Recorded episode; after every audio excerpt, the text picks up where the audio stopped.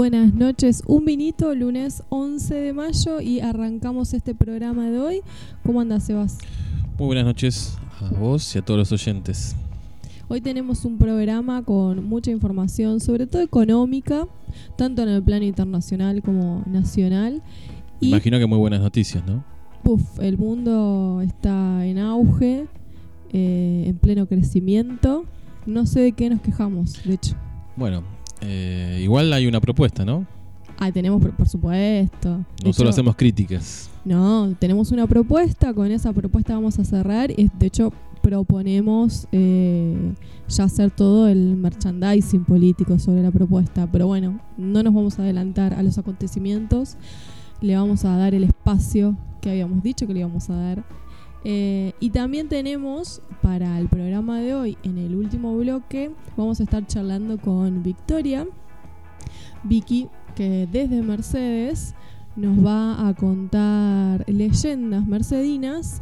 Y nosotros también hicimos investigaciones sobre otras leyendas argentinas, así que vamos a estar distrayéndonos en este aislamiento social y obligatorio con algunas historias urbanas algunos creen más fervientemente en esas historias, otros no tanto. Eh, pero bueno, sobre eso vamos a estar charlando. Vicky, que este año empezó la secundaria, después ella nos contará mejor, con un aislamiento y con educación a distancia. Así que nos va a estar contando cómo está llevando también esta nueva experiencia. Hoy tuvimos la noticia de que se suspenden todas las calificaciones en todos los niveles en la educación argentina la primera en, a la que le reenvié la noticia fue Vicky, la que supiera. Así que les chiques están más tranquilos que no van a tener que estar sufriendo por un número. No serán calificados.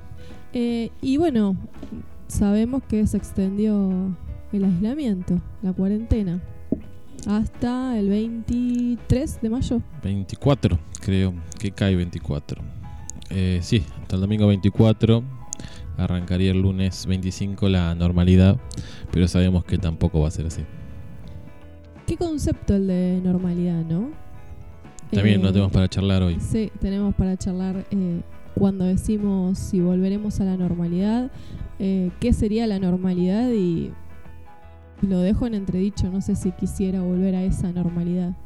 Así que hoy vamos a charlar sobre eso. ¿Qué piensan ustedes sobre qué será volver a la normalidad, no? Eh, tenemos una noticia hoy del diario Clarín que nos dice que hay una interna entre Cristina y Alberto y una de las causas de esta interna es eh, la extensión de la cuarentena. ¿Hasta cuándo extenderla? Y Clarín dice que Cristina es partidaria de que estemos encerrados hasta agosto. Yo, eh, también, ¿eh? Vos también estás. Soy partidaria de que estemos encerrados hasta agosto, septiembre, hasta cuando sea necesario. Bueno, veremos hasta cuándo tenemos esta, esta encerrona. Eh, se han abierto algunas actividades. En Capital Federal los niños van a poder salir a, tomar un poco de aire los fines de semana, ¿no? Bueno, en Mercedes pueden dar la vuelta al perro. Y también se abrieron algunos eh, comercios directamente de venta al público, no con envíos a domicilio, pero está organizado por días en la semana. Eh, de repente, no tengo o sea, no recuerdo, pero de repente los negocios de ropa, lunes y miércoles abren eh, y siempre con un protocolo que tienen que cumplir. Acá me dice que no está de acuerdo con la extensión de la cuarentena, ella quiere salir, ser libre, romper el alambrado y poder correr. Pero bueno, no, eh, no. de hecho, está ladrando porque está sufriendo el aislamiento en primera persona, pobre Emma. En Suipacha, eh, la municipalidad anunció que hizo nuevos pedidos, pero no aclaró cuáles. Eh, suponemos que tal vez tengan que ver con alguna cuestión de salida recreativa. Así que en los próximos días tal vez haya novedades también en el distrito. Bueno, entonces, a nuestros oyentes les recordamos que si quieren contarnos alguna leyenda urbana, de hecho ya tuvimos algunos mensajes con leyendas de acá, por ejemplo, estos pavos. Eh, nos pueden mandar un mensaje, nos pueden escribir en los comentarios de Facebook, en Eustaquio Un Vinito, en Instagram, Un Vinito Radio 20 o en Twitter, arroba Un Vinito Radio. En cualquiera de nuestras redes también tenemos Telegram, mira cómo me acordé. Muy bien, canal de Telegram que nos buscan como Un Vinito. En cualquiera de nuestras redes nos pueden comentar eh, alguna leyenda que todavía les esté impactando. Eh, así la compartimos entre todos. Y recuerden que un vinito es para todos y todo es para un vinito.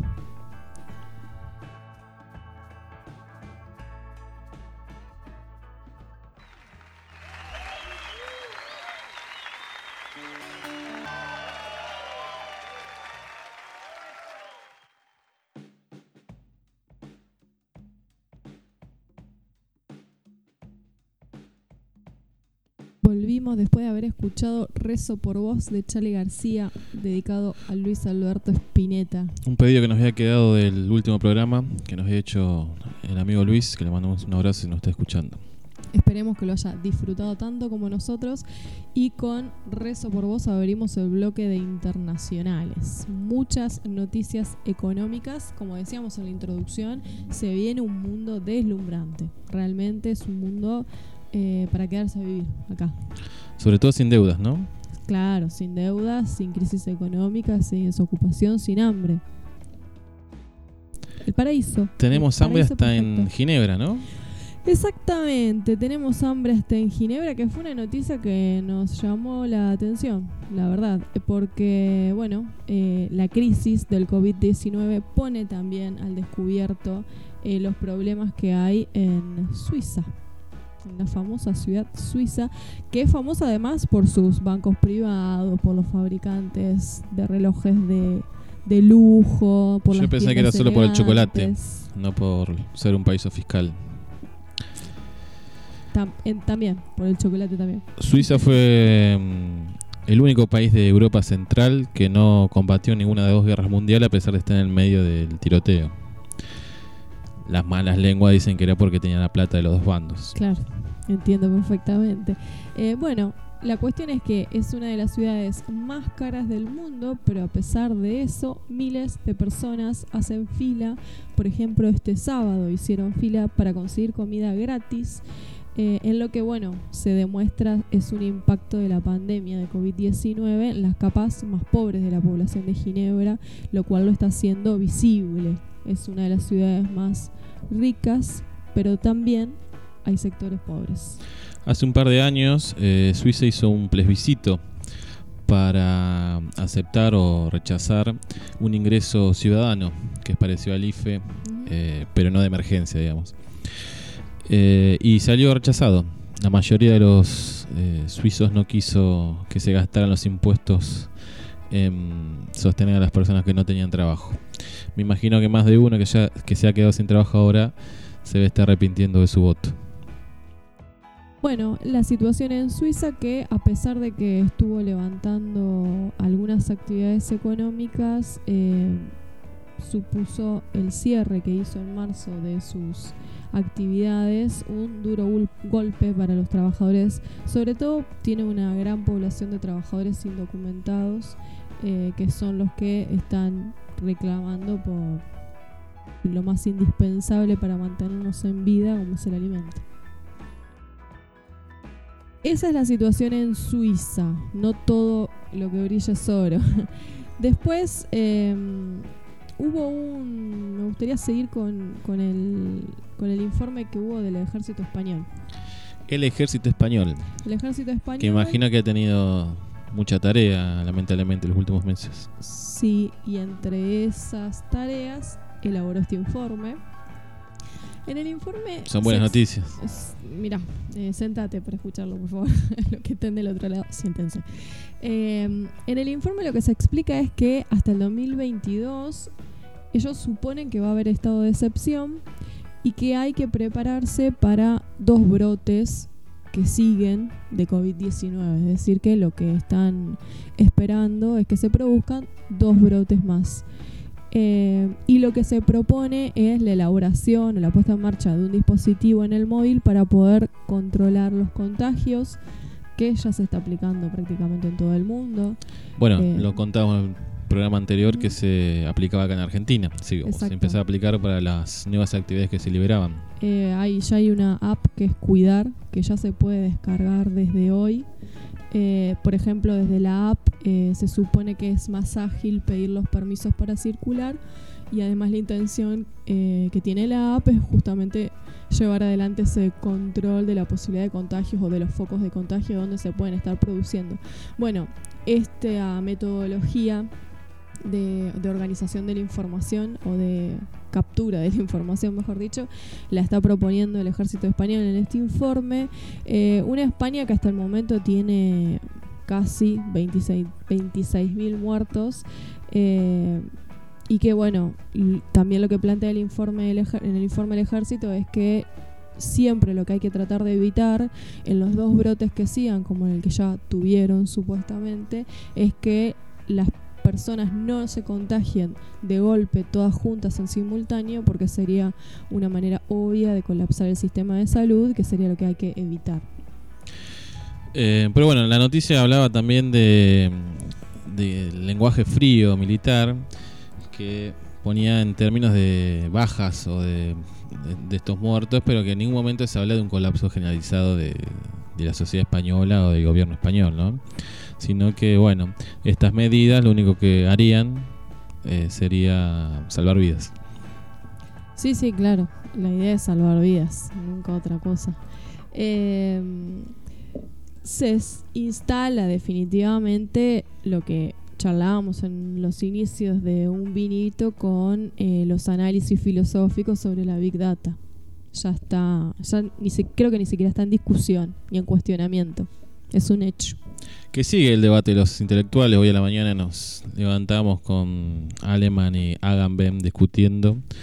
Eh, Agamben que sigue negando que esto sea un problema serio y que es, es solo una excusa de los grandes poderes del mundo para terminar de instalar el estado de excepción y este estado poliseco digital que tantas veces hemos charlado.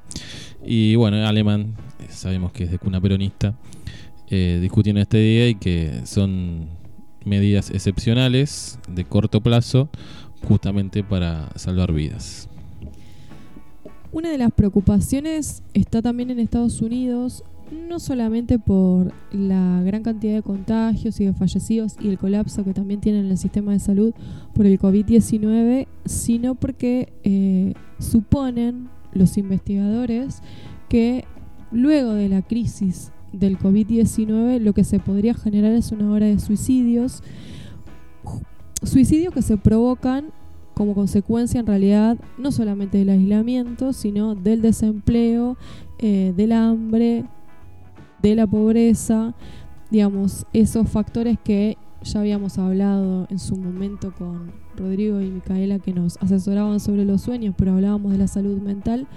Eh, esos factores que intervienen en la salud mental podrían tener su expresión en olas de suicidio, que es lo que están suponiendo los investigadores que se podría eh, llegar a generar. Al menos un aumento ¿no? en la tasa de suicidio. Bueno, los chicos nos hablaban de, del síndrome postraumático, ¿no? Que puede desencadenar eh, suicidios. Sí, hacían referencia a un psiquiatra argentino que estaba en uno de los medios eh, televisivos y que explicaba justamente eso, ¿no? Hacer el aislamiento un hecho traumático, luego del aislamiento podrían sucederse etapas postraumáticas y una de sus expresiones el suicidio. Así que bueno, eso es una nota que mm, eh, si bien está específicamente orientada a investigaciones en Estados Unidos y la preocupación que hay en ese país, bueno, uno podría suponer que está siendo generalizada. Cuando hablábamos del informe de la UBA, de la investigación que se hizo de eh, las expresiones sintomáticas durante el aislamiento, eh, se observaba que los índices de mm, eh, tendencia al suicidio sí habían aumentado durante el aislamiento y esa investigación ya tiene 20 días. Habría que ver en este momento esos datos si se modifican, se recrudecen o lo que fuera. Me hace acordar cuando hablamos de Durkheim. El- sí, el Y suicidio. que justamente las tasas aumentan según las estadísticas que había manejado él a principios del siglo XX, sobre todo con la Primera Guerra Mundial, que las personas una vez que pasa el hecho traumático, en este caso la guerra, en este caso sería la pandemia, se pierde un poco el sentido de pertenencia y eso genera un sentimiento de soledad y angustia muy fuerte que puede desencadenar en el suicidio. Eh, bueno, este estudio, para eh, si quieren darle un cierre a la nota, este estudio eh, lo que se plantea es que en la próxima década, hacen un estimativo en números, y en la próxima década hasta 75.000 personas podrían, lo que ellos llaman morir de desesperación producto de la crisis del coronavirus que, como ya sabemos, trae acarreado lo que decíamos al inicio, desocupación, pobreza, hambre, digamos, crisis económicas que provocan eh, la agudización sí, la desesperación no es en sí por la salud, sino que tiene que ver con lo básico que es comer. Y hablan del aumento de suicidios, de la tasa de suicidios y del abuso de sustancias tóxicas. También hemos comentado el aumento del consumo. Exactamente. Problemático. Bueno, ¿con qué seguimos? Tenemos. Ya podemos avanzar en las cuestiones económicas. Podemos pasar al. Hablando de los síntomas, al síndrome de Kawasaki. Eh, podemos seguir con, con la cuestión médica. Así después nos explayamos en lo económico. Eh, de los el síndrome de Kawasaki se detectó en varios niños, le contamos a los oyentes. Eh, nosotros veníamos con las noticias de que el COVID-19 no, impacta. no se le había agarrado con los niños. Exactamente, pero eh, ya se registraron, se registraron varios casos de. Más de 70 en Estados Unidos y otros tantos en Europa de niños que eh, como eh, expresión del COVID-19 desarrollan este síndrome de Kawasaki que provoca inflamación en los vasos sanguíneos, entonces se producen erupciones cutáneas, eh, inflamaciones en los ganglios, conjuntivitis y problemas cardíacos, pero de los tipos más graves y eso es lo que está preocupando en, en el mundo médico en este momento, ¿no? Estos síntomas que se descubren con los niños. Sí, que este mm, síndrome no tiene origen, no se sabe cuál es su origen, y que se hizo famoso cuando murió la hija de John Travolta a raíz de esta enfermedad. Pero bueno, los, las primeras impresiones de los médicos es que el coronavirus eh, predispondría a los organismos de los chicos a estar más vulnerables a este síndrome. Y esa sería la complicación creo que también da la pauta de que eh, ayer la escuchábamos a la viceministra de Salud de la Nación eh, y remarcaba con cierto énfasis que el mundo científico, la comunidad científica está aprendiendo sobre la marcha eh, las consecuencias, las características, el impacto que tiene el COVID-19, que es un virus nuevo y por lo tanto se está conociendo. Y estas noticias dan la pauta de la novedad del virus y de cuánto todavía falta eh, aprender y por descubrir. Y que por lo tanto en este contexto, si hay algo que sí se sabe y hay certeza, es que ante la gran efectividad que tiene en el contagio, el aislamiento por el momento es lo más... Em, lo mejor que podríamos hacer. Noticias económicas internacionales. Pasamos a lo económico. Bueno, eh, ¿por dónde arrancamos? Tenemos una eh, nota que salió en el cronista, una que en realidad comenta una nota de Financial Time sobre las dudas que ya eran muy grandes, deudas, perdón, que ya eran muy grandes antes de la crisis y que con la crisis parece que vivan las deudas, una cosa así, ¿no? Como síntesis de lo entendido. Sí, habla de que las empresas están borrachas de deuda. sí. Eh, bueno, lo hemos discutido y a mí me cuesta entender un poco esta cuestión de endeudamiento de las empresas, ya es que tienen ganancias. Eh, entonces la pregunta que me hago yo, ¿por qué se endeudan tanto si tienen también tantas ganancias? ¿Por qué no se reinvierte esas ganancias en vez de endeudarte?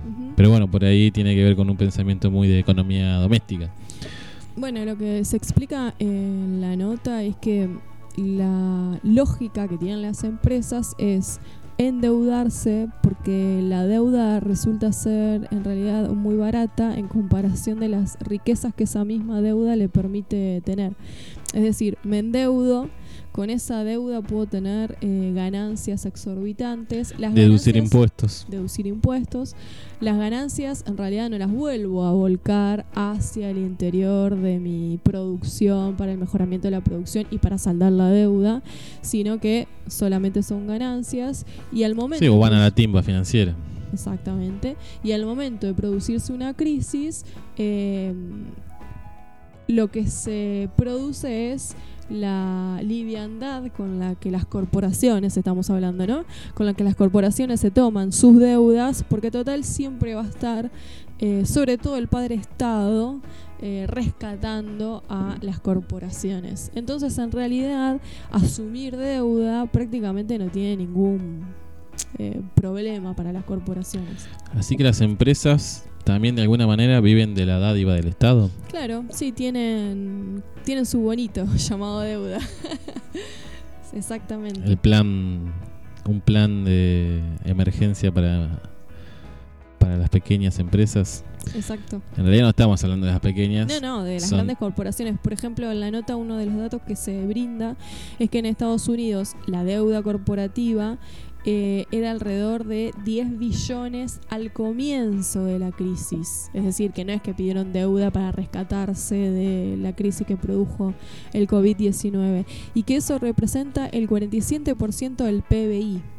De hecho, se sostiene que nunca había sido tan grande. Y no llegamos ni a mitad de año todavía. Exacto. Bueno, hablábamos un poco también en el programa anterior de los porcentajes y las cantidades de la deuda norteamericana y, lo comparamos con la deuda nuestra, ¿no? Eh, que realmente no alcanza ni para comprar dos caramelos en comparación. Pero bueno, tiene esta característica, ¿no? Que la deuda para las grandes corporaciones es barata y es deducible de impuestos, por lo cual le permite ganancias cada vez más grandes y que al momento de la crisis eh, como estamos en crisis, necesitamos que alguien nos rescate porque, digamos, se empieza a generar la, yo diría casi la extorsión, ¿no?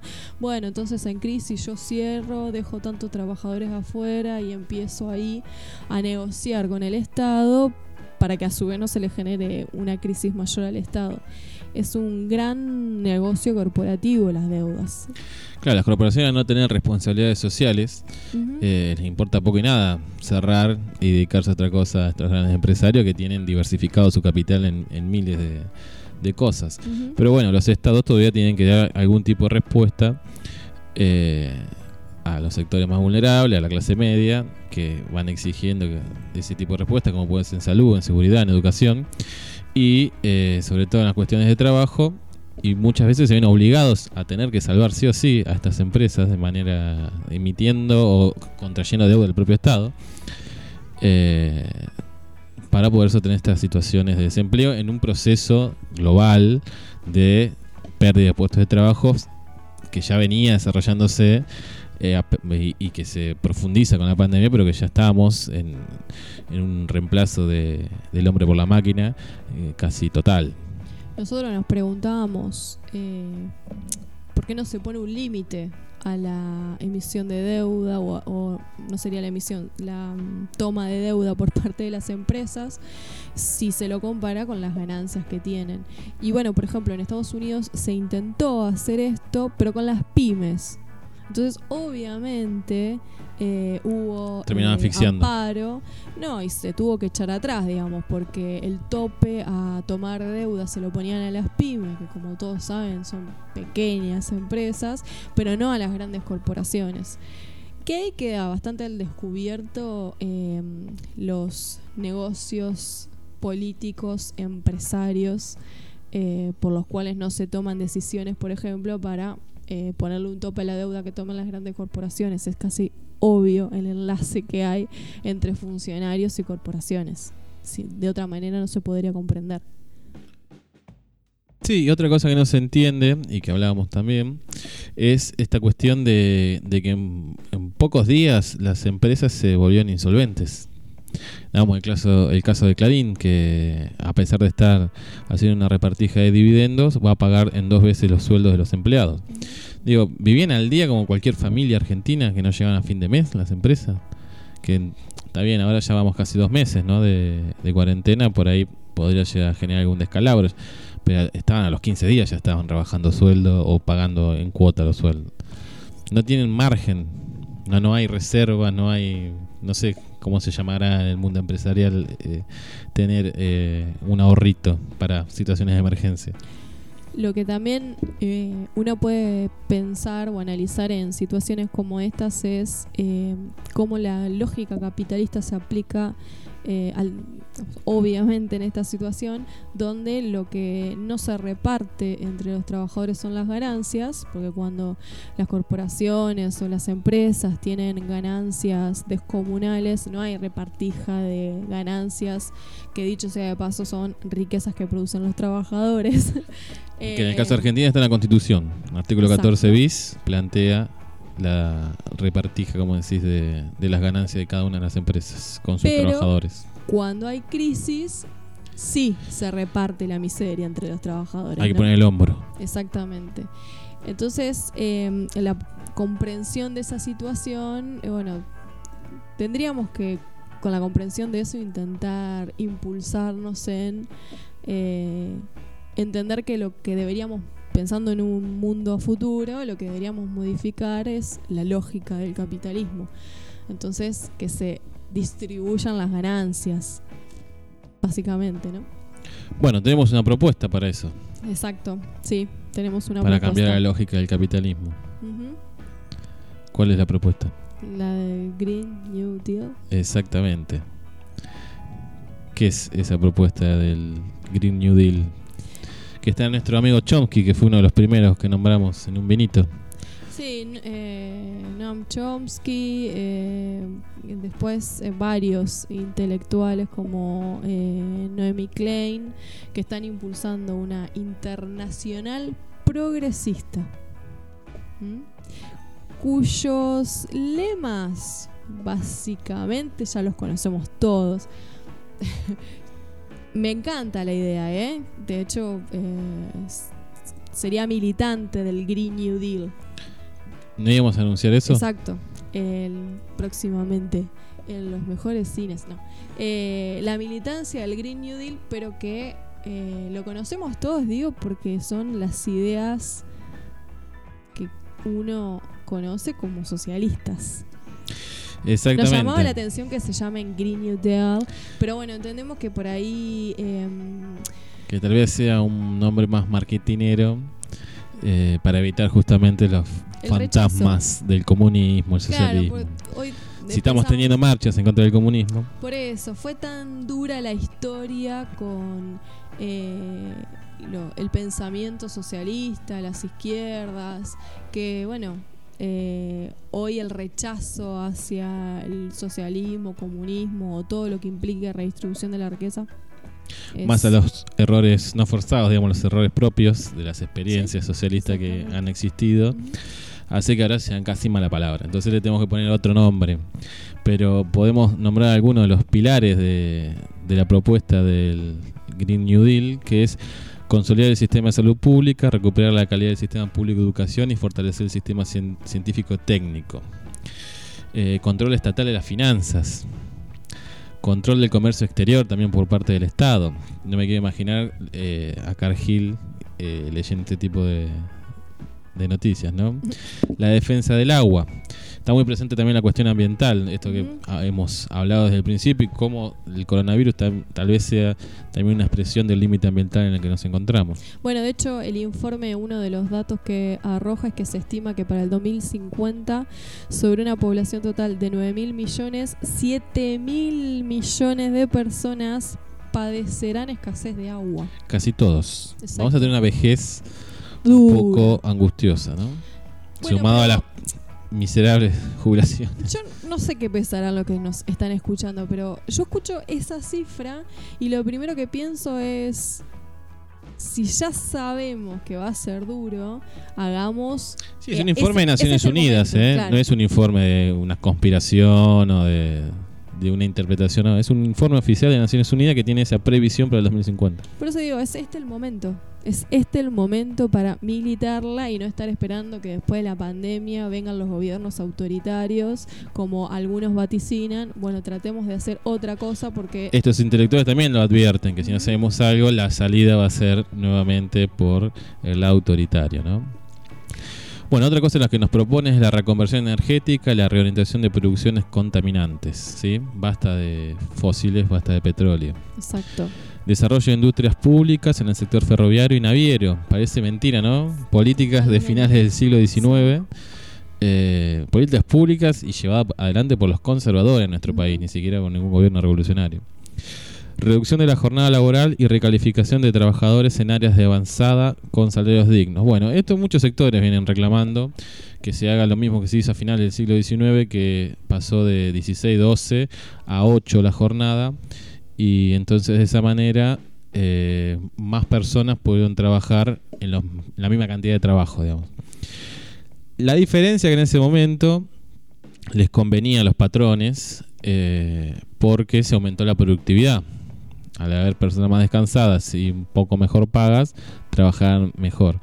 Hoy no sé si hay margen para aumentar más la productividad, además que la mayor eh, productividad está anclado a la tecnología hoy en día, no a la mano de obra humana. Así que no sé cómo se podrá aplicar esto eh, para convencer a los, a los dueños, ¿no? Obviamente que a los trabajadores no hace falta convencerlos. Bueno, pero si habría participación del Estado en las empresas, no habría que convencer a nadie. Bueno, tiene que ver con esto de, del control del mundo financiero. Y eh, ¿cuál era el punto que hablaba del... Ah, al principio. Acá cuando hablaba de, recuperar el, sector público, eh, tanto en lo científico como en lo técnico, ¿no? Acá un oyente ya está preguntando dónde nos podemos afiliar. Eh, no sé si estaba en esta nota directamente o lo habíamos buscado en otra. Eh, ya te digo. Tenemos un link, ¿eh? Tenemos un link para todos los que se quieran afiliar. Y... Eh, de hecho, desde hoy te, nos podemos anotar en... Desde hoy, lunes 11 de mayo, ¿eh? Nos podemos anotar. Y bueno, y hacemos pública eh, que un vinito se adhiere a la propuesta del Green New Deal. En esta iniciativa que está avalada por más de 40 intelectuales, nombramos recién a Chomsky, eh, a Noemí Klein, que impulsan esta internacional progresista. Eh, Noemí Klein que usó nuestro país como pilar de su tesis para criticar el neoliberalismo y lo que es la teoría del shock, ¿no? Eh, tomó de ejemplo toda la crisis de la deuda argentina del 2001. Bueno, vamos, podemos subir el enlace. Eh, desde este lunes arranca el proyecto, ya está lanzado en la web y se puede escribir cualquiera como miembro eh, y la organización eh, la internacional progresista se sostiene con eh, el aporte de los intelectuales, escritores, políticos que forman parte del movimiento. Eh, bueno, la página es progressive.internacional. Bueno, vamos, va a ser algo que vamos a seguir de cerca para ver quiénes son los afiliados y quiénes empiezan a sumarse, porque en una convocatoria tan amplia puede haber eh, cualquier cosa. Que no nos sorprenda que algunos partidos que no querramos terminen estando ahí adentro. Eh, una de las actividades que ya estaba planteada en la, en la página del movimiento progresista es empoderar activistas y colectivos progresistas de todo el mundo.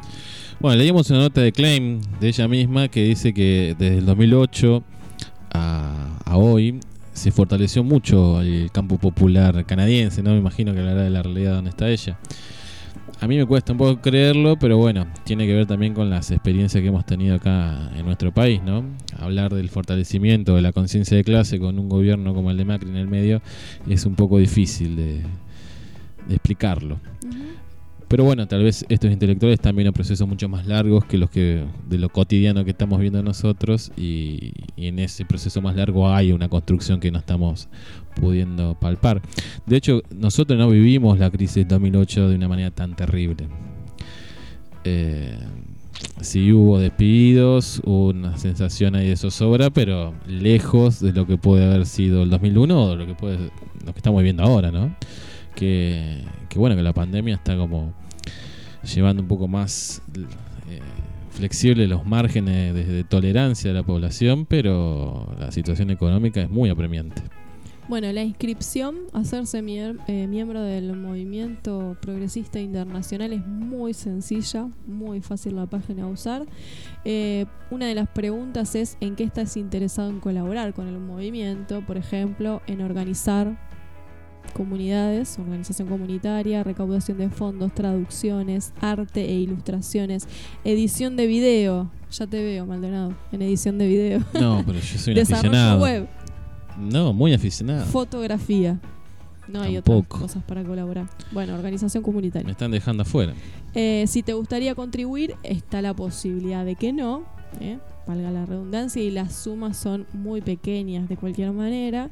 Y clic en enviar. Igual acordate el listo, ya cambio que estamos teniendo. ¿no? No sé si No, tan está en pequeño. pesos. Ah, está en pesos. Sí, 5 Pesos. pesos, 10 pesos, 15 Ah, pesos. ¿y te dejan 25 pagar en- 50. En peso argentino y todo. Sí, exactamente.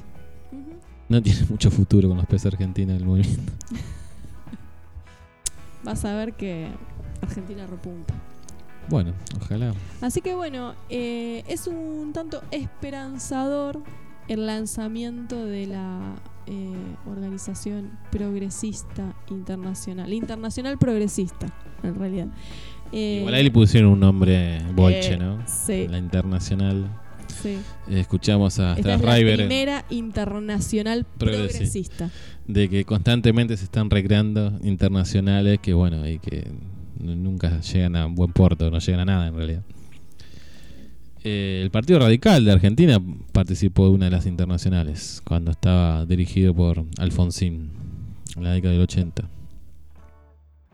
Bueno, ya vendrán las remeras, barbijos y afiliación, por supuesto, en masa. Si no saben cómo manejarse en la página, nosotros los, los incorporamos, los hacemos miembros de la primera internacional Bueno, ahora vamos a estar en la pausa, vamos a estar colgando el link para que se puedan afiliar a esta nueva propuesta internacionalista. Exactamente. Bueno, eh, en este panorama económico, una de las cuestiones que por ahí nos quedan por decir es que la Organización Internacional del Trabajo eh, dio datos que son eh, bastante alarmantes eh, porque planteó que el 62% de los trabajadores son Más de la mitad del mundo. más de la mitad del mundo y que por supuesto eh, son trabajadores que, dice la Organización Internacional del Trabajo, la OIT, dice se están debatiendo entre el COVID o el hambre. O te morís de una neumonía o te morís de hambre. Lo interesante es que, bueno, no es ese discurso de algunos medios de comunicación eh, que dando este versus COVID versus hambre están tratando de que eh, la cuarentena se levante, por ejemplo, ¿no? Porque el OIT lo que está planteando, o sea, está advirtiendo a los estados la necesidad de intervención justamente para paliar las necesidades de este gran conjunto de la población. Eh, pero bueno, es un informe que alarma y que da cuenta, eh, desde mi punto de vista, insisto, no en la crisis del COVID-19, sino en la crisis previa al COVID, económica a nivel mundial, donde ya veíamos eh, varias expresiones en algunos países eh, reclamando eh, a los estados y a los gobiernos por la situación económica crítica por la que estaban atravesando. Y saliendo un poco de este panorama económico. Teníamos otra propuesta también, que no nos gustó tanto, Ah, me lo olvidé, porque no me gustó entonces. pero teníamos otra propuesta de solución para la crisis del COVID y la crisis del capitalismo. Los negocios sociales, Sí, el. Ya. que está organizado por un banco hindú. Es un banco que tiene mucha trayectoria, es el banco Grameen, eh, reconocido como el Banco de los Pobres. Fue muy criticado, intenté buscar de qué se trataba y eh, fue duramente criticado porque, por ejemplo, hace varios años atrás tuvo la propuesta de que haya bancos para ricos y bancos para pobres. Pero bueno, lo cierto es que mm, es bastante reconocido. Y lo que propone el fundador del Banco Grameen eh, es que la coronacrisis ¿no? la crisis. En este Habla de una oportunidad, ¿no? Exactamente. Que la economía en este momento tiene una gran oportunidad para hacer foco en la conciencia social y climática. Y que por supuesto que si no se hace en este momento se van a venir catástrofes cada vez más graves. Pero no hace una crítica del sistema como si es el Green New Deal, ¿no? claro, es una solución dentro del capitalismo, ¿no? Es como volver a un capitalismo con rostro humano. Sí, y lo que proponen es, entiendo, tercerizar eh, las ayudas sociales. es decir, que haya ONGs. Más iniciativa privada todavía. Exacto, que haya ONGs, eh, fundaciones, eh, bueno, otros eh, organizaciones de la sociedad civil. Pero el rol del Estado es solamente de fomentar o apuntalar estas iniciativas, pero siempre es privado y de gestión privada. El Estado solamente lo que hace es ponerla, como siempre, poner la plata.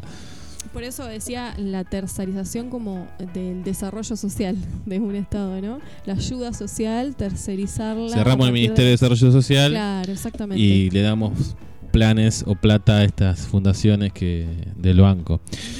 Eh, algunos fanáticos de Los Simpsons se acordarán un capítulo en el que Lisa le presta plata a través de una fundación a Nelson para, un, para emprender eh, un negocio de arreglar bicicletas. Es una parodia justamente de este banco. Si alguno quiere verlo eh, para entender mejor cuál es la propuesta de esta gente, eh, ahí tiene una manera muy didáctica que es mirar un capítulo de Los Simpsons. Em, los, ellos, en la propuesta de em, eh, este banco em, es fomentar los negocios sociales que son creados con el único objetivo de resolver los problemas de la gente sin ganancias personales, por eso las fundaciones, ¿viste? Buenas. Eh, ¿por qué lo harían? ¿Por bueno nos va entonces si no tienen ganancia? Mira cómo te mira Conan. Eh, y cuando haya una recuperación, se reinvierten en el negocio. ¿Y de qué viven? Me pareció muy interesante que eh, a los que participan de esos negocios sociales, o sea, a la población pobre, los llaman emprendedores. No son desocupados. No. Son emprendedores en potencia. tampoco son explotados por el sistema capitalista, son emprendedores. De ahora en más cambiamos la lógica con la que miramos la pobreza. Sí, eh, me pareció bastante horrible la propuesta de este banco de la salida de la crisis del COVID. Me parece que es más de lo mismo, que le dan el lado de cara y otra vez te vuelven a poner el neoliberalismo al palo. Bueno, de hecho aclaran ¿no? que bajo ese programa de reconstrucción los gobiernos pueden financiar la compra de empresas por parte de los negocios sociales o asociarse con empresas en dificultades para reconvertirlas en negocios de este tipo, o sea, negocios sociales, y eh, dónde se va a encontrar a los... Ya la palabra se el concepto se ¿no? Si, si hay un negocio, ¿cómo puede haber una parte social? social entendida como sensibilidad o solidaridad, ¿no? Y lo extraño es que se preguntan dónde vas a encontrar a los que quieran invertir en estos negocios sociales que supuestamente no te dan ninguna ganancia. La respuesta es, están en todas partes. Son como las cucarachas esa parte es mía. Eh, pero dice, pero no los vemos porque los textos de economía que manejamos no reconocen su existencia. Es decir, que se está basando esta propuesta en la idea que hay un montón de personas en el mundo con ese ímpetu solidario, con ese, esas ganas de emprendedurismo social, de inversión, de organización sin fines de lucro. Bueno me hace acordar un poco lo que comentamos el programa anterior que estuvimos mandando por el canal de Telegram de, que, había que tener cuidado con ciertos movimientos políticos que se presentan como anti-elite o anti-establishment y esto me suena un poco a eso. cuando en realidad son también parte de la élite del establishment, pero que están disputando un poder con otro sector también del mismo lugar, ¿no?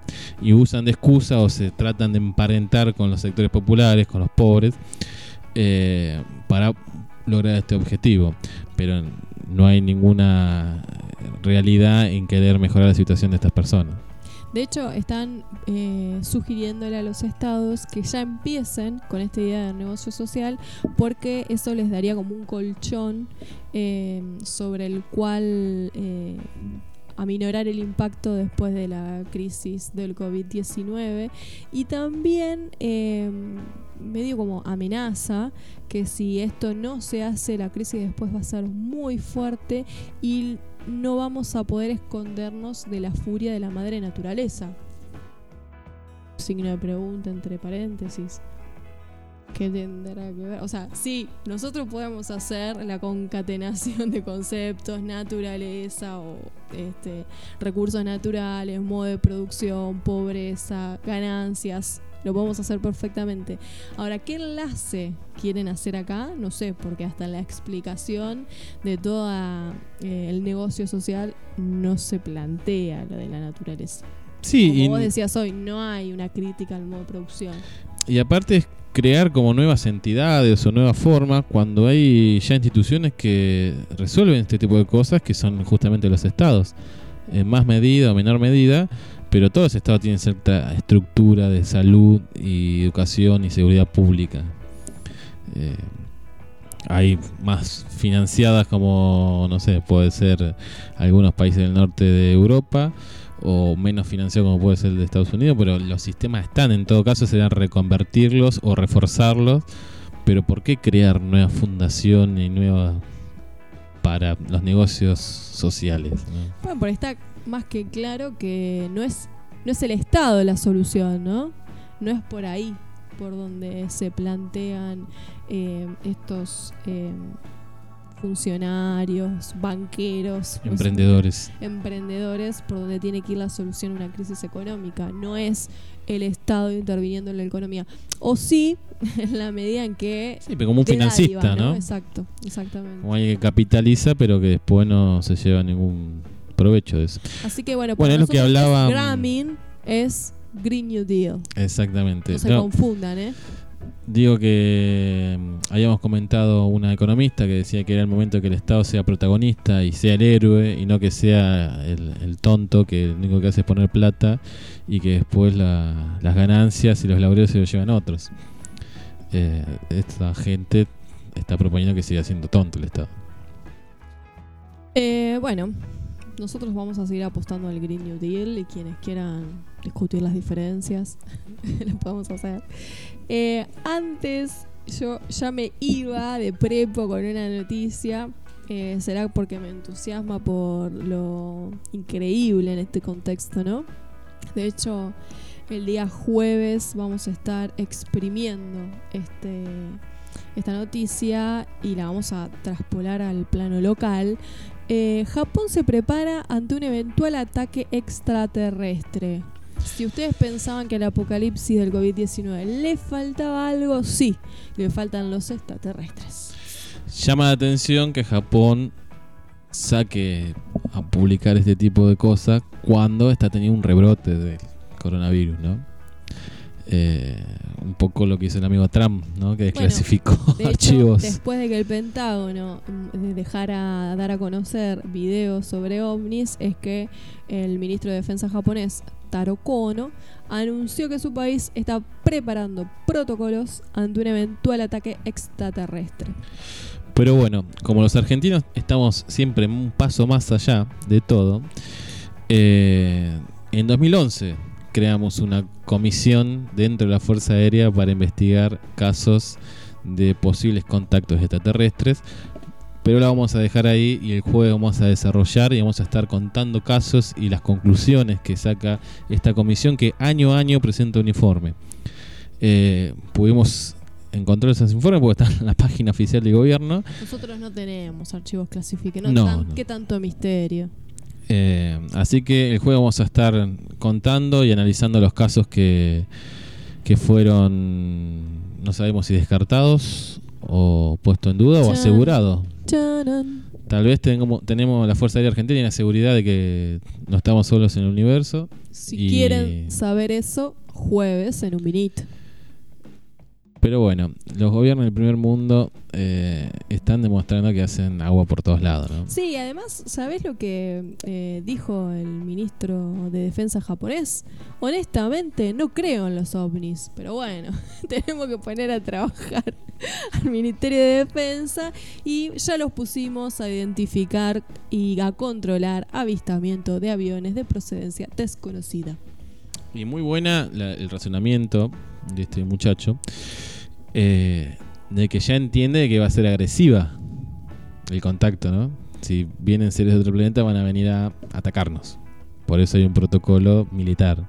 No hay un protocolo de una comisión de derechos humanos o de cultura, de artistas. Para, ¿le podríamos sumar a la plataforma del Green New Deal eh, por el derecho a toda, a toda vida terrestre y extraterrestre? Sí, primero solucionemos la de acá y después sumamos a otro. Bueno, pero no me parece un dato menor. Bueno, podemos charlarlo. Si una vez que nos afiliemos podemos tener contacto de alguna manera, imagino que algún mail debe A existir. ver si se puede discutir en la Eh, plataforma. vamos a proponerlo para que se sume a la plataforma. Lo podemos charlar también el jueves a ver qué opinan los oyentes, pero no, no me parece mal. Siempre esta actitud aguerrida de que los extraterrestres no van a atacar. Y cuando podamos tener nuevamente a Aníbal, también le vamos a consultar sobre esta cuestión de- del gobierno japonés y sobre la Comisión Argentina. Me imagino que él estará en conocimiento de eso, así que eh, estaremos charlando también y cuál es su opinión sobre estas, estos posibles contactos. Bueno, muy bien. ¿Nos queda alguna noticia en el tintero? Diría que no, que hemos atravesado por todas las noticias internacionales. Bueno, pasamos a un tema musical entonces. Muy bien, nos vamos a una pausa y enseguida volvemos.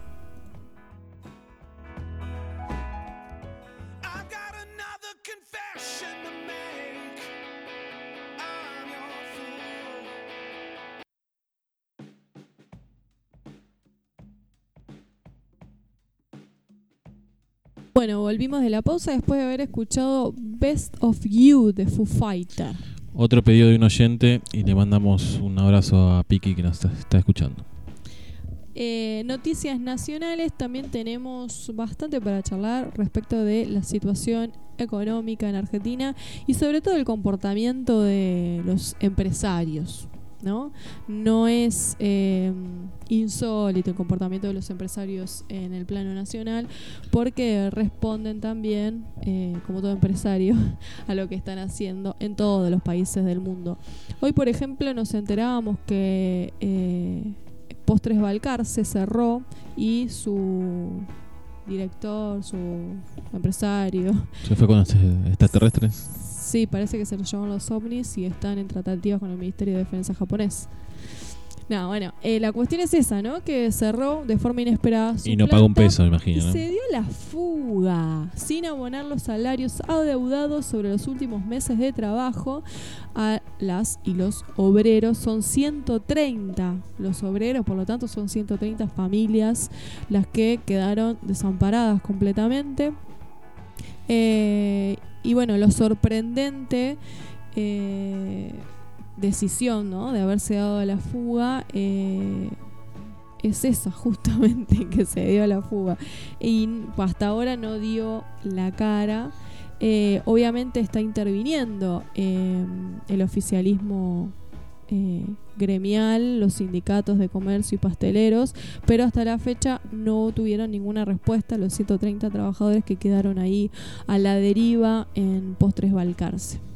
Bueno, leíamos una, del- nota. perdón, eh, eh, perdón la interrupción. Eh, una Mar del Plata que veíamos ayer fotos del comportamiento de los marplatenses de cualquier manera, porque bueno, tuvieron permitido salir y la peatonal marplatense era como un enero.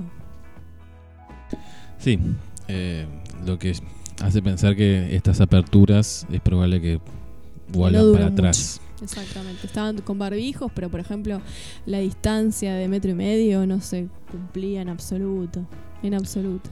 Te iba a comentar eh, una nota que habíamos leído en el Cohete de la Luna, este portal de que tiene Horacio Berbisky, de hablando de los patrones, ¿no? De que se fugan y no pagan.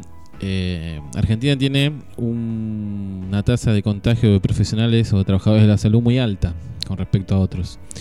Y, y una de las causas de esto tiene que ver con la falta de insumos para protegerse. De hecho, la mayor parte de, los contagios de los trabajadores de la salud son en entidades privadas, donde los controles y los protocolos son un poco más laxos porque eh, significan un gasto. Entonces si lo sacamos tenemos más ganancia. Estamos siempre dando vueltas en la misma lógica desde que hablamos de, de que arrancamos el programa, no hoy, sino en marzo, ¿no? Bueno, igualmente también eh, en, el sector privado, pero recordemos que en los últimos cuatro años en el sector público, eh, sin ir más lejos, el año pasado, el anterior, los trabajadores del Posadas estaban, por ejemplo, reclamándole al gobierno por eh, eh, la suspensión de trabajadores o el no pago de, de sueldos, lo mismo. Bueno, el los Malbram. Los profesionales que se reincorporan al Malbram son los que pudieron desarrollar el test rápido que ahora cuenta Argentina. Eh, otro de los argumentos de los- eh, que señala Berbisky en esta nota es eh, que no es un problema solo local, en este caso en Argentina en estas particulares que decíamos, pero tiene que ver con algo que ya hemos comentado, que es esta disputa entre los países por los insumos. Eh, que están los aviones a punto de despegar, viene alguien, paga más y se lo lleva.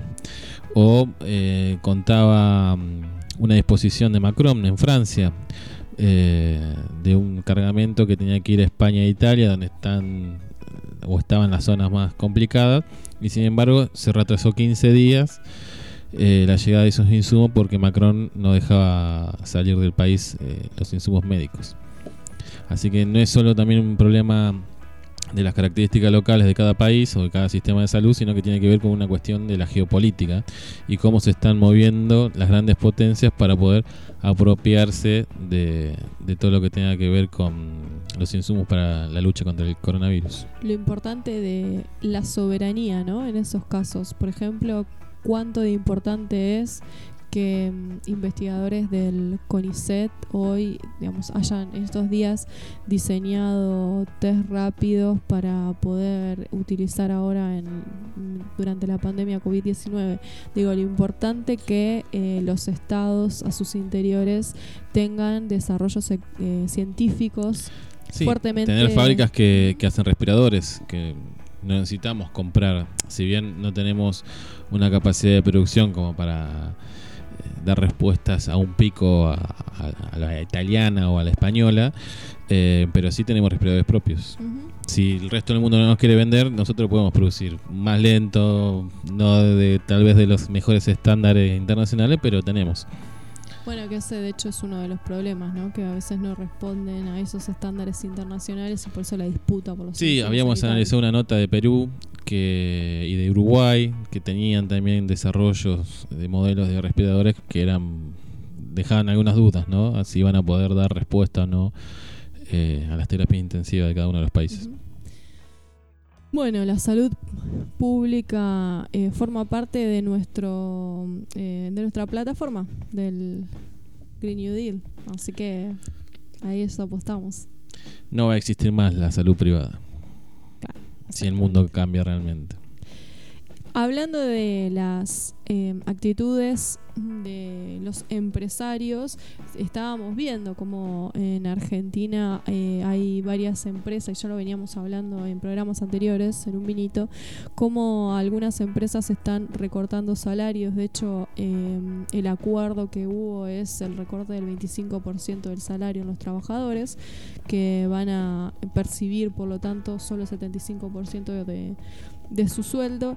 Y, y esto que hablábamos en el blog anterior, ¿no? Eh, cómo el Estado tiene que salir a solventar una crisis privada para, obviamente, dar respaldo a sus ciudadanos eh, en su responsabilidad ética y moral de dar respaldo a sus ciudadanos, pero cómo es la lógica eh, del capitalista, ¿no? Cómo es la lógica del empresario.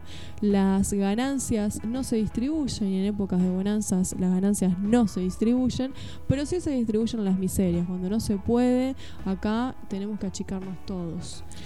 Bueno, decíamos que todos unidos estábamos peleando contra el coronavirus hasta que se quiso cobrar un impuesto a la riqueza, por única vez.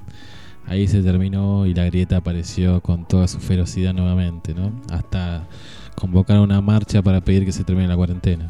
Creo que ese es un muy buen ejemplo para explicar eh, por qué estos acuerdos de rebajas salariales, ¿no?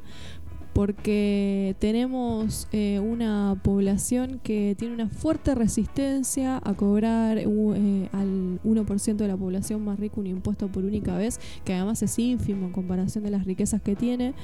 Eh, que producto de eso empezaron eh, los cacerolazos o las intenciones al menos de cacerolazos y que por lo tanto es un estado que en medio de una crisis sanitaria como la del COVID-19 tiene que dar respuestas también políticas eh, a esta situación y a la presión que generan los, eh, empresarios y que por estas razones eh, los acuerdos de rebaja salarial no es momento, uno podría pensar, porque no hay la suficiente espalda política para plantearle, muchachos, ustedes tuvieron ganancias, fíjense cómo van a ser ahora. Sí, que la discusión de fondo tendrá que ser una reforma tributaria estructural en Argentina, porque lo dijo hasta la primer ministra eh, alemana, de que en Argentina pagan pocos impuestos los ricos.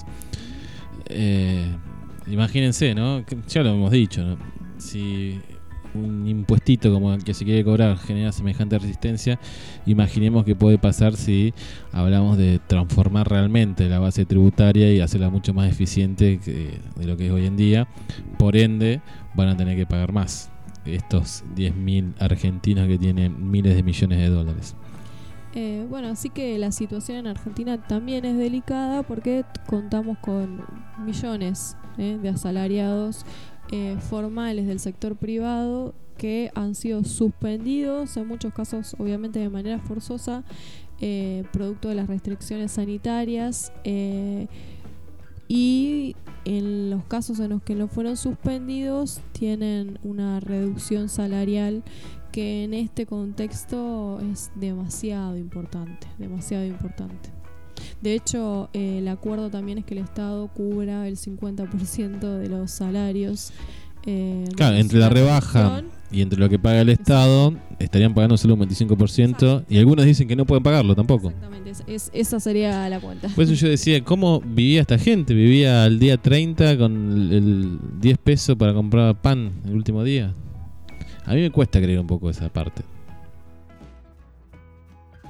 Bueno, pero son las presiones del- de los empresarios para no no desligarse de sus ganancias. Es la lógica del capitalismo. Claro, y el tema acá es que no se quiere perder un centavo. Eh, es como que el margen de ganancia es ese y eso se tiene que mantener eh, inmutable y después todo lo que cambia es el resto de las variantes. De hecho no le están pagando a los proveedores tampoco. Están pagando nada. Ni los sueldos, ni a los proveedores. No, no. O vivían muy al descubierto. No Ya tenían nada propio. En el, en el blog anterior de la de algún- modo de la oportun crisis, digamos que también saben aprovechar los empresarios. Eh, Saben que el rescate va a llegar.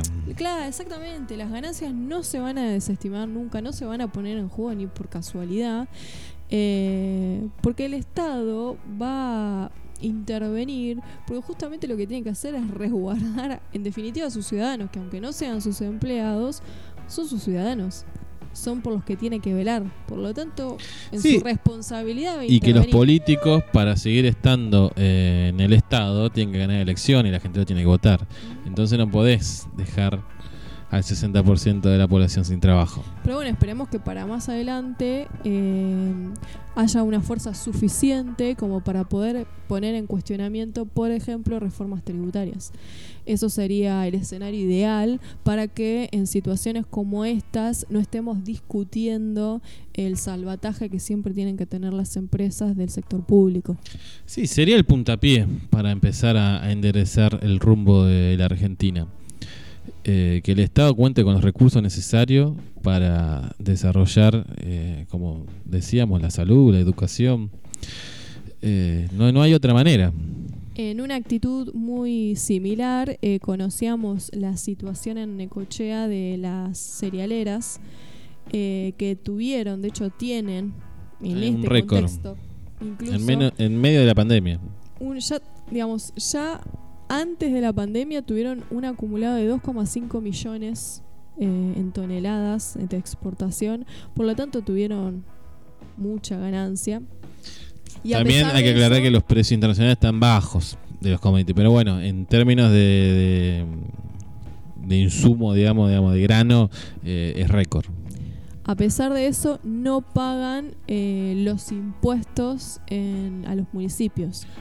No pagan nada. ejemplo. No, no pagan El nada. kiosquero paga tasas municipales y Cargill no. Exacto, exactamente. Es bueno, insólito. hubo eh, en el municipio de Necochea un, un proyecto eh, para que obviamente no es cobrarle un impuesto, sino eh, que pagaran la deuda que tienen con el Claro, que municipio de de una tasa que se derogó hace dos años, creo. Exactamente.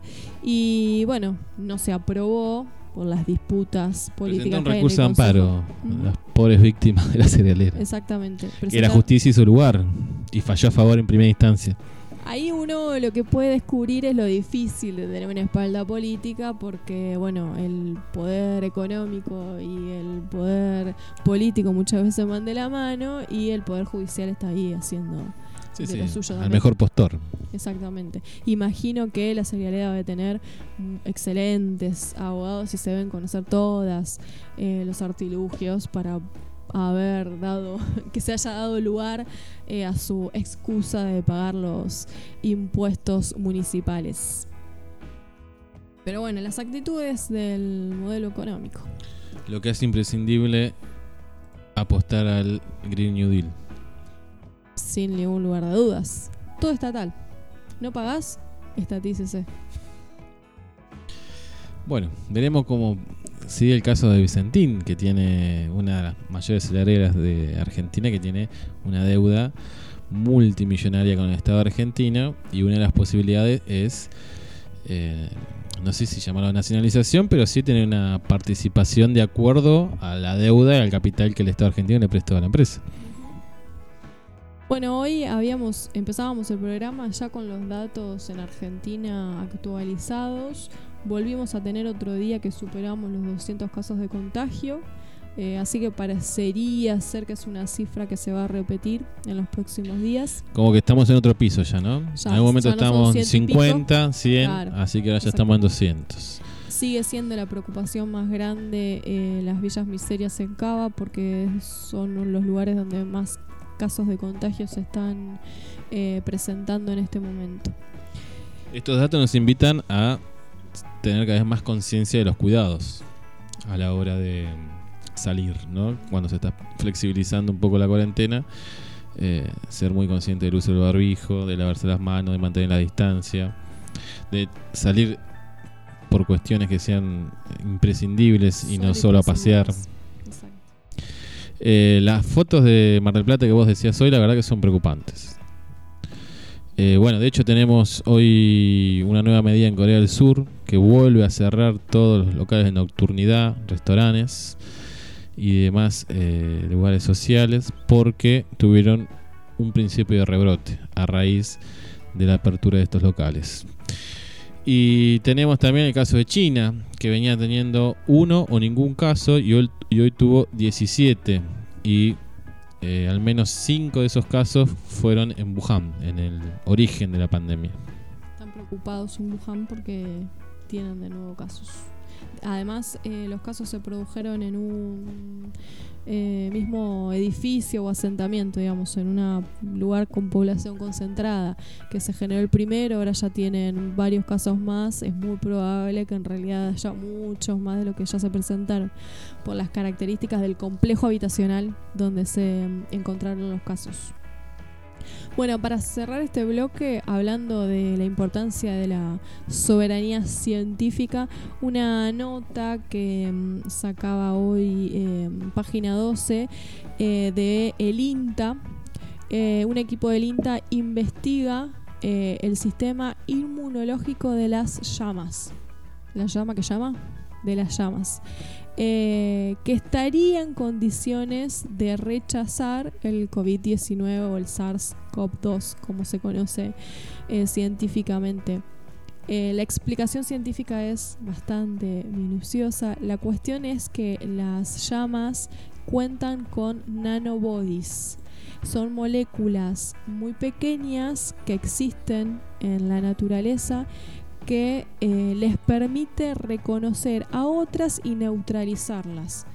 De esa manera eh, se estaría estudiando la posibilidad que las eh, nanobodies que tienen las llamas puedan ingresar a las eh, del COVID-19 y neutralizarlas desde allí. Y de esa manera empezar a generar, ya tener esos anticuerpos y que esos anticuerpos se puedan utilizar para la posibilidad de una vacuna o un tratamiento, supongo. Exactamente. Eh, lo que explican los investigadores del INTA es que, a diferencia de los humanos, los anticuerpos de las llamas son de cadena pesada, lo que se conoce como cadena pesada, y ello produce una ventaja desde el punto de vista de la ingeniería genética. por o sea, ellos pueden trabajar mucho mejor, incluso por las características que tienen eh, sus eh, moléculas o sus anticuerpos. Son moléculas muy chiquitas, del orden de los nanómetros, con lo cual pueden penetrar tejidos y atravesar barreras. Por ejemplo, llegan con facilidad al cerebro o a los testículos, que son regiones generalmente donde los anticuerpos no consiguen acceder. Y así es como pueden penetrar en los virus y desarmarlos. Sería la lógica con la que están trabajando, eh, investigando la posibilidad de que puedan penetrar en el SARS-CoV-2, en el COVID-19. Bueno, nos falta descubrir la cura para el coronavirus y ya terminamos de confirmar que Dios es argentino. Sí, y que Barrabichi tenía razón. Nos vamos a ir a una pausa. Cuando volvamos tenemos em, varias efemérides, varias cosas sucedieron un 11 de mayo. Y después de ello vamos a estar charlando con Vicky sobre leyendas urbanas.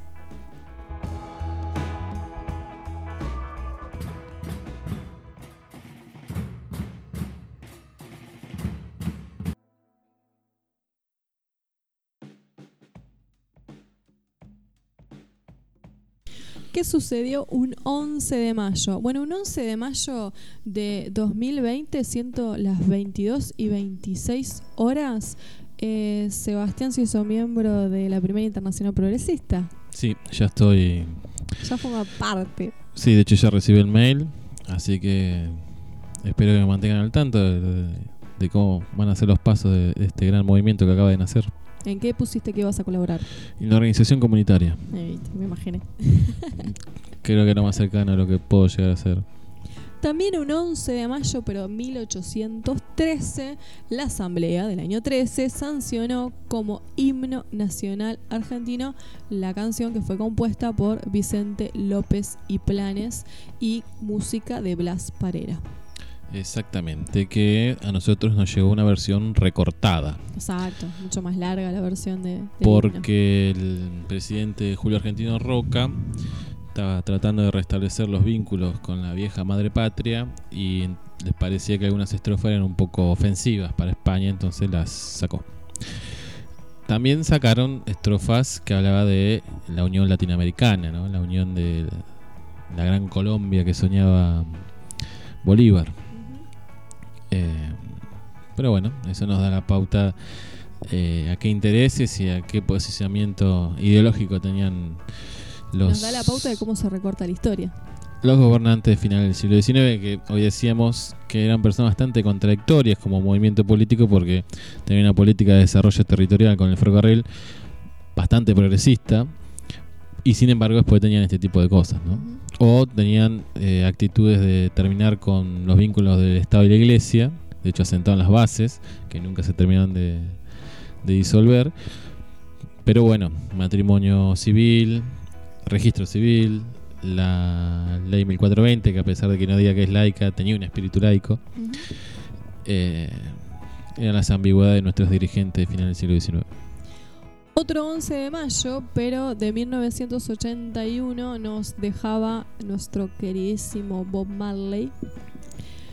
Un 11 de mayo de 1984, nada que ver, nacía Abel Pintos en otra situación musical, ¿no? Te iba a decir que en el medio de la pandemia hay una leyenda, y que justo vamos a hablar de leyendas urbanas, de que en el, las rastas de Bob Marley, después de su muerte, encontraron muchos virus, incluso el virus del SIDA. No sé si será cierto, no lo puedo corroborar, pero me acuerdo de haber escuchado eso. Su fallecimiento se produce por una infección en un pie, nunca curada. Son, Por su filosofía de vida sí, conectada con la naturaleza y sin cuestiones artificiales. exactamente. No, no tenía eh, ese dato de las rastas de Bob Marley. Podríamos decir que era. Podría haber sido el primer antivacuna, Bob Marley. Y se termina muriendo por eso. Bueno, es un ejemplo de que podemos escuchar la música de Bob Marley, pero no sigamos. Vamos a vacunarnos. Exacto. Eh, y eh, bueno, por ejemplo, un 11 de mayo de 1904 nacía Salvador Dalí, el gran expo el pintor exponente del surrealismo. eh, que cuadros que nos hacen pensar bastante y que son bastante tomados por la filosofía, por ejemplo, para pensar el tema del tiempo, eh, entre otros. Y los ¿no? sueños. Recuerdo ahora los sueños, eh, recuerdo, ¿no? Se me vienen a la, a la, a la mente algunos cuadros de Dalí. Pero lo que sí queríamos destacar hoy entre las efemérides que mencionamos eh, es una... Estamos con un perro con una crisis de llanto. Felipe, No sé qué le está pasando. déjame adivinar. Eh, es el llorón de la manada, Felipe. Él busca mimitos. Ves que ahí ya está, relajó. Listo. ¿No? Estará cerca a Maya, viste que cuando tiene Maya se ponen nerviosas. Bueno, si tenemos algún problema técnico, no, no lo llamamos a Maya por, por ahora. Eh, les decía, un 11 de mayo de 1974 eh, fue asesinado Carlos Mujica. Nosotros arrancamos eh, este bloque con una canción de León Gieco que justamente se llama Los Guardianes de Mujica. Es, un, es una de las canciones claves de su álbum Por favor, perdón y gracias. De hecho, León cuenta en la revista Radar, la revista de página 12, eh, que fue un tema que compuso con Guro y los guardianes de Mujica en un principio eran un rock. eh, pero bueno, pensaban que había que ir transformándolo y terminó teniendo muchos tintes del tango. Eh, y además tiene ritmo de murga y León cuenta que eh, en un evento, en un ensayo, vio pintado en un bombo Los Guardianes de Mujica, le pareció que era un título maravilloso y ahí es que conoce la murga de la Villa 31 llamada Los Guardianes de Mujica que también participan en la grabación de la canción. Eh, y bueno, con esa canción queríamos recordar el asesinato de Carlos Mujica a manos de la AAA eh, un sacerdote tercermundista que hoy pensaba que sus palabras eh, bastante antecedieron al Green New Deal. Porque si uno lo escucha podría tranquilamente haberse leído eh, o escuchado, mejor dicho, sus eh, entrevistas, por ejemplo, y de ahí haber lanzado la plataforma. Sí, y el compromiso con los barrios populares también del padre Mujica. Eh, recién leíamos una noticia fresquita que lamentablemente nos decía que de nueve hisopados que se hizo en el Bajo Flor, en la villa del Bajo Flores, ocho dieron positivo. Así que es de esperar que en los próximos días la cantidad de contagio en Argentina aumente más de lo que de la tasa que venía creciendo. Sí, un Mujica absolutamente comprometido eh, con los sectores populares que él no tenía ningún pudor en llamar eh, los sectores explotados y explicaba perfectamente cómo eran explotados. hablar de por el socialismo, ¿no? Exacto, por el sistema capitalista. Está bien, era otra época, todavía en la utopía socialista era una opción, la lucha armada era una opción, que hoy en día ya no, por el momento, parece que no. Como viene de rápido el mundo, no sabemos todavía si no sea nuevamente una opción. Bueno, lo queríamos recordar eh, a Mujica con nada más ni nada menos con sus propias palabras, con unas entrevistas que fueron conocidas en la época, donde más claro que él mismo para conocer cómo pensaba y que además nosotros eh, coincidimos plenamente con las palabras de Mujica, eh, más claro que él para nosotros imposible.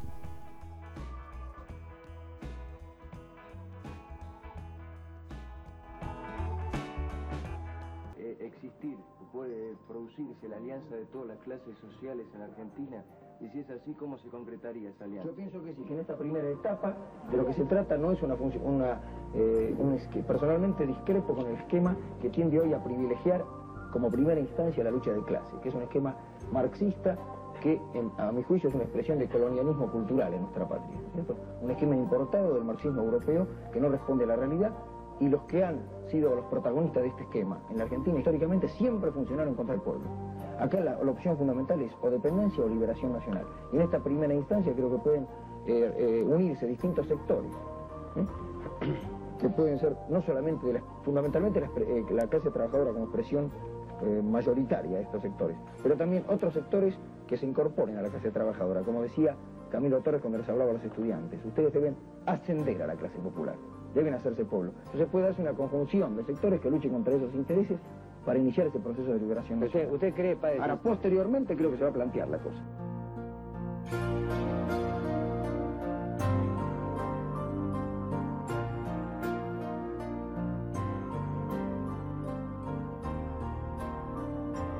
Eso es lo siguiente, que hay dos modos de comulgar eh, con el humilde, eh, con el pobre, que es uno de ellos, eh, radical diría yo, que es hacer- asumir directamente la condición de la clase trabajadora y realmente eh, yo admiro a aquellos que lo han hecho, ¿no es cierto? Sacerdotes, por ejemplo, sacerdotes obreros o otros estudiantes que incluso entran a trabajar en una fábrica para vivir ellos mismos todos los sufrimientos que sufre interna y propia la clase trabajadora. Pero pienso que los que no tienen el coraje o la valentía de hacer eso, los que no lo tenemos, por lo menos tenemos que tener el intento de, por, una, por, una, por un profundo amor a nuestro pueblo, de asumir a nuestro pueblo con todas sus miserias y sus grandezas, sus pecados y sus virtudes, pero asumir su lucha. Entonces, en la medida que yo asumo esa lucha con él, por él, por amor, me voy haciendo pueblo con él.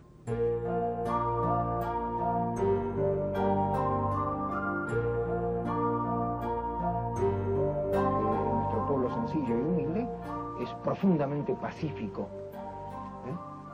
Lo que sucede es que nuestro pueblo, ese pueblo humilde y pobre, es el que padece terriblemente la violencia. La violencia de ir ¿eh? con el diario bajo el brazo cada día a preguntar si se consigue trabajo. Cada vez que viene una persona a ofrecerme a mí trabajo, yo agarro el micrófono de la capilla y llamo a las seis personas y se presentan 60. La violencia de no saber qué le va a dar de comer al día siguiente. Lo que yo pienso es que mi pueblo es profundamente pacífico, pero tiene, tiene paciencia, y la paciencia tiene un límite.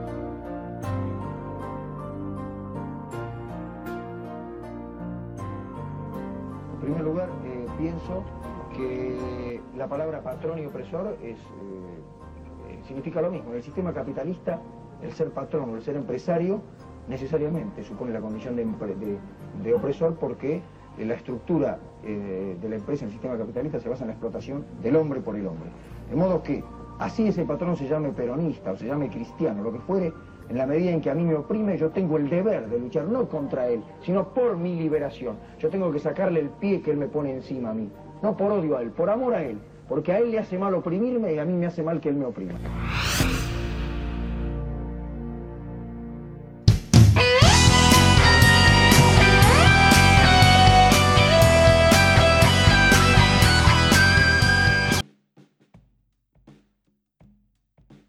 Bueno, nos habíamos ido a la pausa con un audio del padre Mujica y también después escuchábamos Melodía para ver fantasmas de la gran piñata, ¿no es cierto? Exactamente.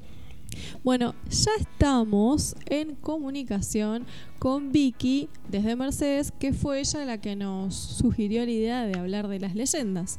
¿Cómo andas, Vicky? Muy bien. Contanos cómo se te ocurrió esta idea. Bueno, eh, a mí se me ocurrió porque estaba haciendo una tarea del colegio y se me ocurrió que podía ser un tema eh, que les podía interesar a varias personas.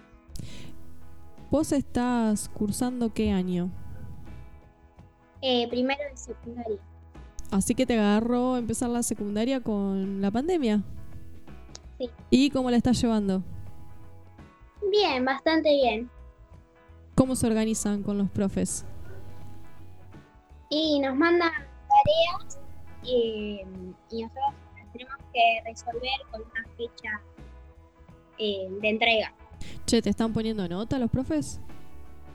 Sí, es con nota para, bueno, los trimestres. ¿Leíste la nota que te mandé hoy? Sí, Sí. Ya no te van a poner más nota. Eh, la verdad, eh, para mí, en nuestro colegio nos van a seguir poniendo notas porque todos las eh, ya nos programaron una evaluación. Ah, mira vos, los van a evaluar. Bueno, Me parece que esa escuela necesita un centro de estudiantes. después te asesoramos, Victoria. Para organizar el centro de estudiantes. Eh, bueno, po, recién empieza la secundaria, pero ya vas a tener un par de años para organizar ese centro de estudiantes. Escúchame, Vicky, eh, contale a los oyentes cuántos años tenés. Eh, yo tengo 12 años, ¿Cuándo cumpliste años? el primero de abril, En pandemia.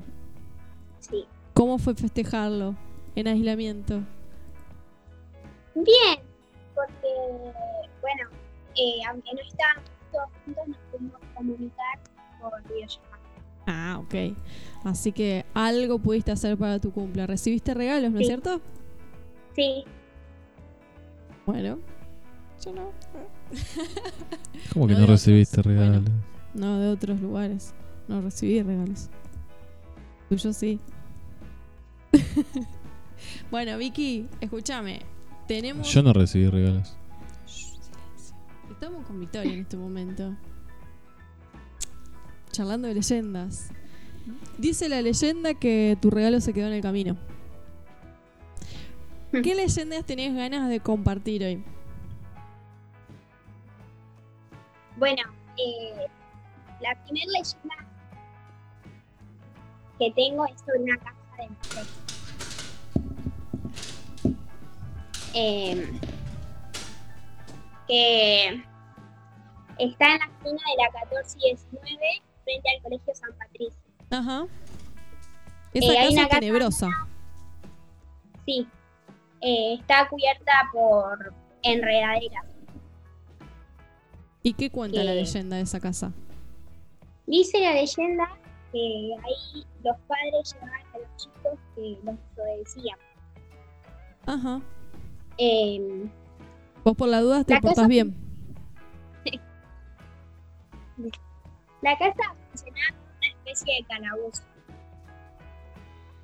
Y los chicos se quedaban ahí todo el tiempo oscuras a pan y agua. Depende de lo que habían hecho, eh, era el tiempo que se quedaban ahí. Así que la leyenda cuenta que los chicos, si se portaban mal, se quedaban ahí a pan y agua. Y en esa casa abandonada, que hace muchos años que está abandonada esa casa, no sé desde cuándo, se quedaban ahí tipo castigo. Sí, ¿Se escuchan cada tanto llantos de niños en esa casa? eh, sí, eh, se dice que sí. Y tenés más casas, ¿no? De ahí de Mercedes que tienen historias misteriosas. Sí. Eh, hay otra esquina que es en la 20 y 17. Ajá. Muy cerca los- de tus pagos. Sí. Que los vecinos de toda la vida eh, dicen que esa casa nunca estuvo habitada. Eh, porque eh, se, se dice que hay un fantasma que por las noches quiere salir y hace sonar las puertas y las ventanas.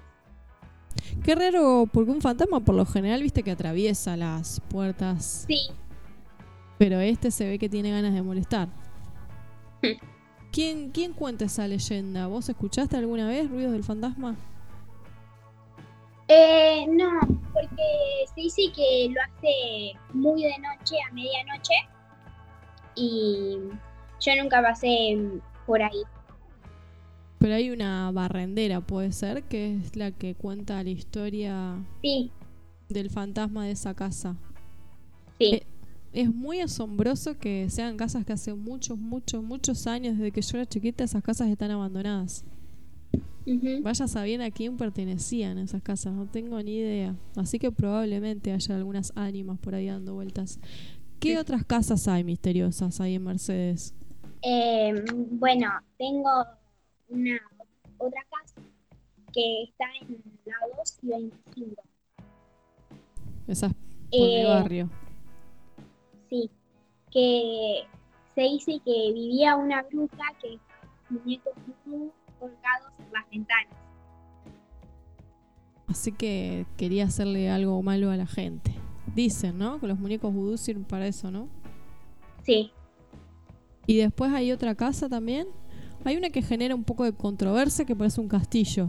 Algunos le tienen miedo Sí. y otros no tanto. sí, sí. Es el castillo, se dice que es un castillo de la eh, de la 29 y 38. Ah, sí, ya sé cuál es. Bueno, Mercedes es una ciudad muy antigua, de hecho es preexistente a, a la Argentina. Era parte de la frontera del Imperio Español.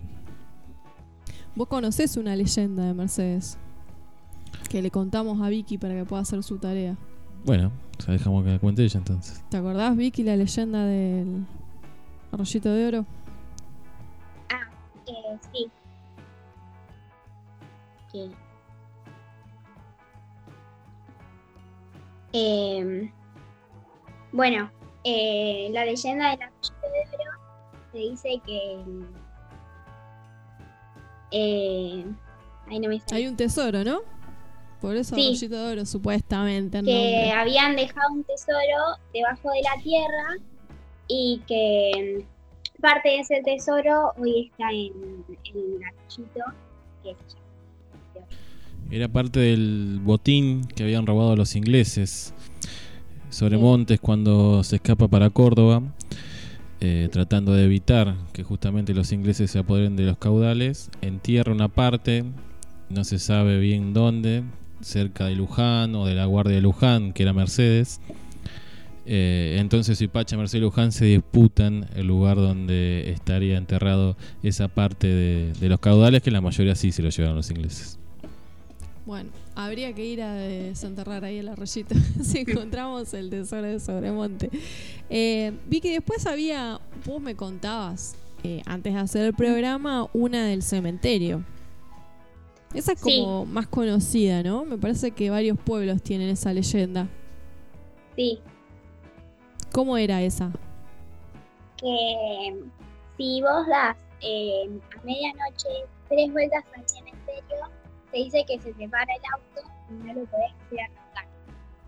Ah, eh, acá, eh, aparentemente en Suipacha, también existe la misma leyenda y hubo algunos valientes que intentaron eh, comprobar la veracidad de esa leyenda y dieron vueltas al cementerio pero no se quedaron sin nafta.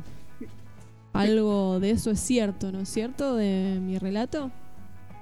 Sí, después de un asado, muchas veces la valentía surge espontáneamente y tratamos de corroborar si era cierto que el auto se paraba.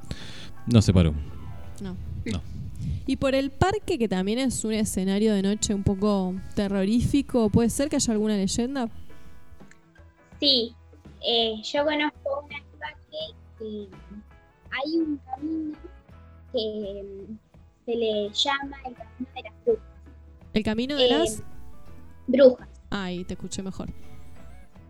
Eh, se dice que si vos vas por ese camino, eh, no, no puedes salir hasta el día siguiente, porque se hace como un laberinto, entonces no puedes salir. ¿Probaste esa leyenda? No, no lo probé. ¿Conoces a alguien que haya intentado hacerlo? Mm.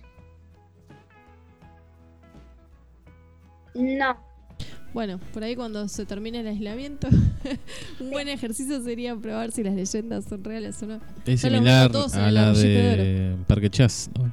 Claro, exactamente. Nosotros tenemos una eh, que la habíamos visto en la película eh, 555, que en algún momento la recomendamos esa peli. Te cuento, Vicky, si vos, por si vos no la conoces. Eh, es la leyenda de un laberinto sin salida en Parque Chas. Aparentemente queda terminantemente prohibido dirigirse a las manzanas de las calles Berna, Marcela, La Haya y Ginebra que están en Parque Chas.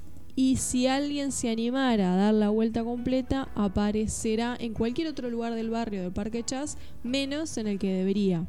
Cuenta la historia que en 1957 un grupo de exploradores franceses aceptaron el desafío y luego de intentarlo aparecieron en Villa Urquiza, que está a 3 kilómetros de Parque Chas. Se fueron un poco, se desviaron un poco los muchachos.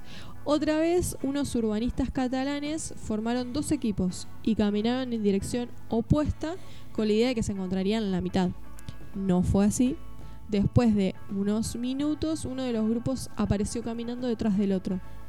Y la leyenda en realidad nació de un cuento de Alejandro Dolina eh, que habla de este barrio característico por el difícil trazado que tiene, porque tiene calles circulares, y concluye diciendo en realidad conviene no acercarse a Parque Chas. Y en la película 555 vemos cómo eh, el taxista le dice al protagonista, ah, no pasa nada y se terminan perdiendo, Con efectivamente. GPS y todo. Con GPS y todo, que le dice redireccionando. Re- de vuelta, redireccionando. Se perdieron. La chica que busca vivía en Parque Chas. Exactamente. Bueno, mira, esa es una leyenda, pero bueno, no es de Mercedes ni de Supacha, pero es argentina y Es. bastante conocida. Sí. Sí, la, la buscando leyendas urbanas la encontré. Ah, estaba esa noticia de Parque Chas entonces. Sí. Después, eh, ¿hay alguna otra? Vos me habías... Pará. Una un poco más de amor hay. Sí. Una vez se conocieron unos videos en Mercedes de unas hamacas que se movían solas. Sí. ¿Sabes eh, a qué se debe eso? Eh, sí, tengo una leyenda que se trata sobre dos eh, adolescentes que querían ser novios, pero los padres no los dejaban. Entonces, eh, la última vez que se vieron fue en una plaza, en unas hamacas. Eh, entonces, esa fue la última vez que se vieron. Y la chica, como no la dejaban ver chicos, eh, se suicidó. Y entonces... Y, y se dice que todas las noches se ven mover esas hamacas. Porque dice está la chica. ¿Vos viste esos videos? Sí, Dan un poquito de miedo, ¿no? sí, un poco sí. Después hubo un caso en Mercedes, pero se descubrió la verdad de un chico que estaba disfrazado. Pero no hace tantos años, se ve que estaba aburrido el muchacho y de hecho tuvo denuncias por andar asustando a los vecinos. Y hoy nos contaba eh, una eh, oyente de Supacha, Bueno, es similar, me parece. una... Con otros objetivos, pero una leyenda de acá, local, digamos, ya la estoy encontrando. De hecho, nos participó enseguida y dice la leyenda del sátiro. Se decía que era un hombre que saltaba tapiales y asustaba a la gente. Y a veces se convertía en el pata de lana. Se comía a las mujeres casadas. Según ella, pasó hace un par de años acá. Bueno, vos nos podrás eh, aseverar esta historia. creo que había sido una cuestión un poco parecida a esto que vos decías de, de este chico que se disfrazaba. No, se comprobó que no había una cuestión metafísica. Ah, ok. Ok, ok, ok. Pero era real. No tanto El leyenda, rumor, pero era real. el rumor era, era real. sí. Claro. ¿Será leyenda el hombre con la bolsa de aire en algún momento? Quizás. Eh, yo tuve un compañero de secundaria que se convirtió en leyenda por jugar muchas horas a los juegos online. Y hoy existe el término fitearse eh, por su apellido. Y yo se lo escuché a mis alumnos y le pregunté de dónde habían sacado eso o qué significaba. Y me explicaron que era jugar mucho tiempo un juego, quedarse como obsesionado. Pero no sabían el origen. Y era el apellido de, de un compañero mío de secundaria. Mira, ¿cuántas horas estuvo? No, no sé cuál es el récord, pero eh, era de, de estar mucho tiempo en los ciber jugando. Después tenemos una leyenda argentina que es la maldición de Alcina. ¿La conoces esa, Vicky? No. ¿Tenés ganas de escucharla o tenés que decir que sí? Se ríe. Mira, la maldición de Alcina. En la historia argentina, ningún gobernador de la provincia de Buenos Aires logró ser presidente de la nación. ¿Tenías ese dato? No. Bueno, datazo.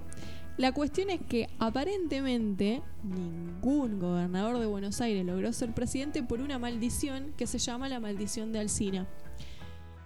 Mira, el comienzo fue, eh, de hecho Alcina ni se enteró, eh, pero bueno, Adolfo Alcina se iba a convertir en el precursor de este extraño fenómeno.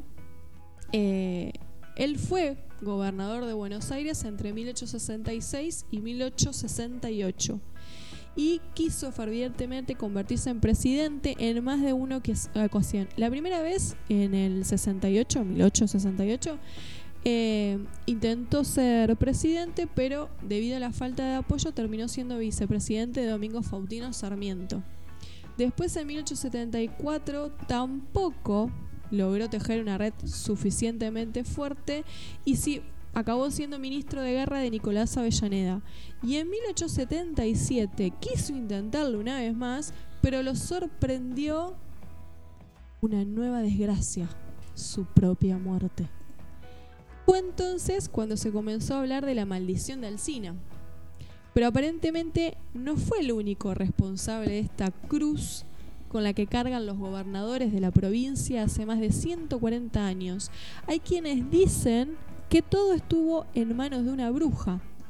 Esto a full para el profe de historia, te aviso.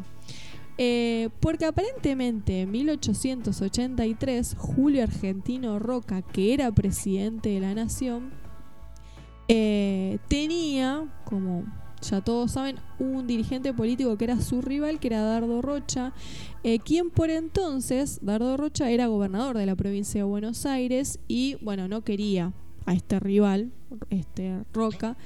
Y aparentemente, como Dardo Rocha aspiraba a ser el sucesor de Roca y convertirse, tenía ganas de convertirse en el primer mandatario, dicen que Rosas eh, invocó los poderes de una bruja conocida como la Tolosana.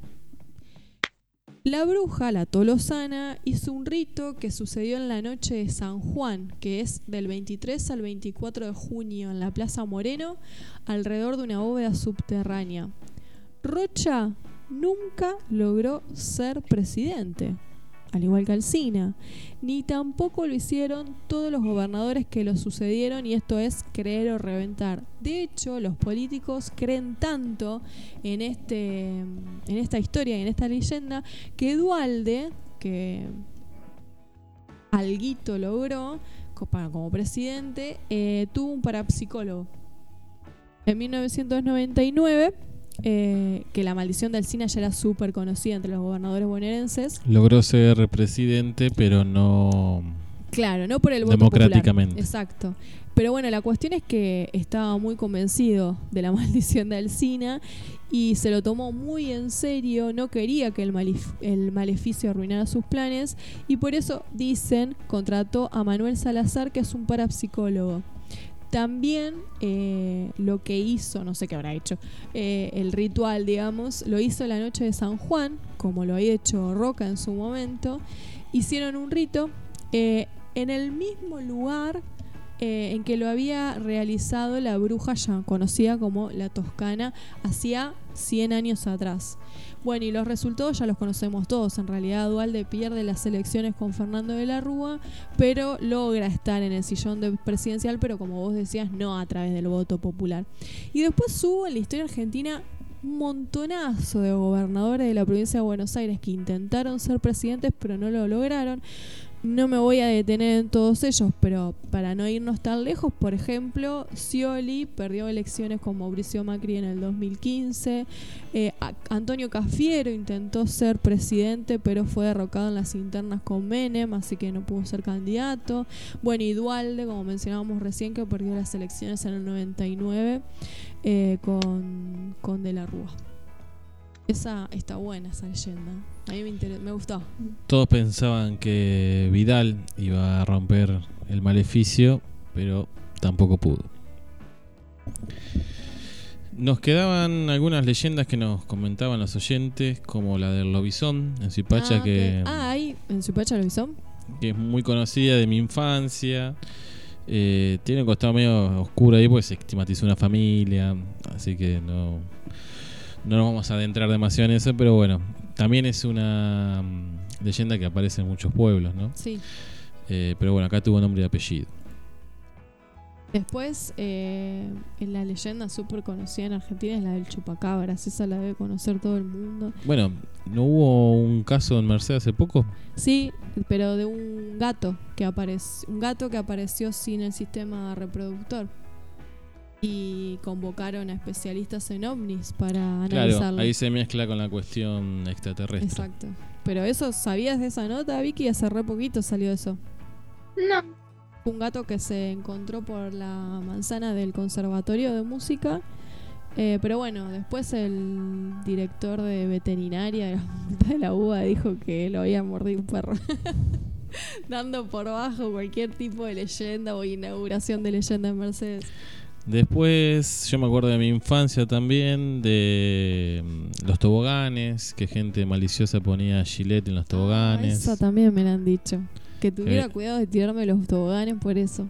de meter la mano a buscar monedas en los- lo que eran los teléfonos públicos ya no existen porque Mm. también Ponían gente agujas. maldita ponía agujas e infectadas con alguna Sí, sí, enfermedad. sí.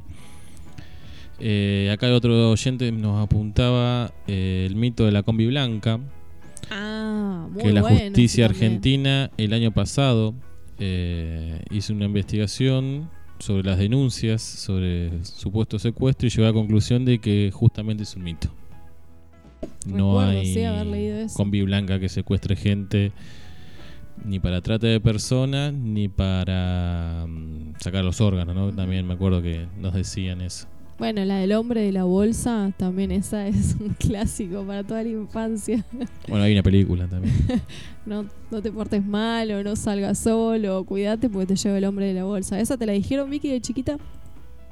no, no me la dijeron. Ah, tuviste suerte. es muy joven. Que yo sepa. ¿Y a vos qué te decían de chiquita? Nosotros nos asustaban con el hombre de la bolsa. Con la policía, ¿con qué te asustaban? ¿No te acuerdas? No, Qué suerte. Tal vez no la asustaban. Papá no te asustaron. ¿La tía no te asustó nunca con el hombre de la bolsa? No. No, ¿qué te hacía la tía? me ponía. Eso será para otro programa. Obligado a comer los ollejos de la naranja. También. Pero la que la ponía visca es mortal. Pero bueno, por ahora lo vamos a dejar para los eventos familiares. Pobre Vicky. Después también eh, una muy conocida a nivel mundial es la del jinete sin cabeza. Y en Mendoza... Hay una la- excelente película de mm, Johnny Depp y Tim Burton como director. Vos sabés que nosotros tenemos nuestro propio jinete sin cabeza, mendocino, en este caso. Parece ser que era un señor inglés que a fines del siglo XIX trabajaba en toda la construcción del ferrocarril trasandino, cobrando, digamos, no, perdón, al revés, pagándole a los trabajadores de la obra. Y bueno, le, lo le quisieron robar, le robaron el dinero que tenía y desde ese entonces eh, conocido como Futre. eh, de hecho, Futre quiere decir eh, como hombre que se viste bien, eh, porque además le salía el apellido a los paisanos del lugar, que era Foster. Eh, bueno, fue apodado como Futre y los jornaleros, eh, la leyenda cuenta que todas las noches se aparece y que de hecho a veces se les aparece a algunos caminantes preguntándole dónde está su dinero, que era el dinero que le había robado. Así que tenemos nuestro propio jinete sin cabeza. Y en el cementerio de Uspallata está su nombre grabado. Eh, pero bueno, parece ser que todavía aparece su fantasma por los senderos de Mendoza. Eh, en las últimas elecciones del. No, en las últimas no, las del 2017 estuvo circulando un video de un supuesto fantasma en la secundaria número 2, donde yo trabajo. Eh, que algunos porteos han contado que otras veces ha tenido manifestaciones, pero no, no se sabe bien el origen. Escuela que está al lado del ombú de las ánimas, que ya hemos contado también. Sí, contamos acá en el Eh, como leyenda y como registro histórico de la última epidemia en Suipacha eh, de viruela. Así que tal vez esté relacionado con eso. Ese fantasma sea alguna alma en pena que todavía está desde el principio de siglo. Donde se conocen fantasmas. ¿Fuiste alguna vez, Vicky, al Congreso a visitarlo con la escuela? No, Bueno, en el Congreso dicen que hay fantasmas. De hecho, la historia del Congreso ya empieza bastante mal porque su arquitecto, Vittorio Meano, a cargo de la construcción del palacio, fue asesinado en 1904.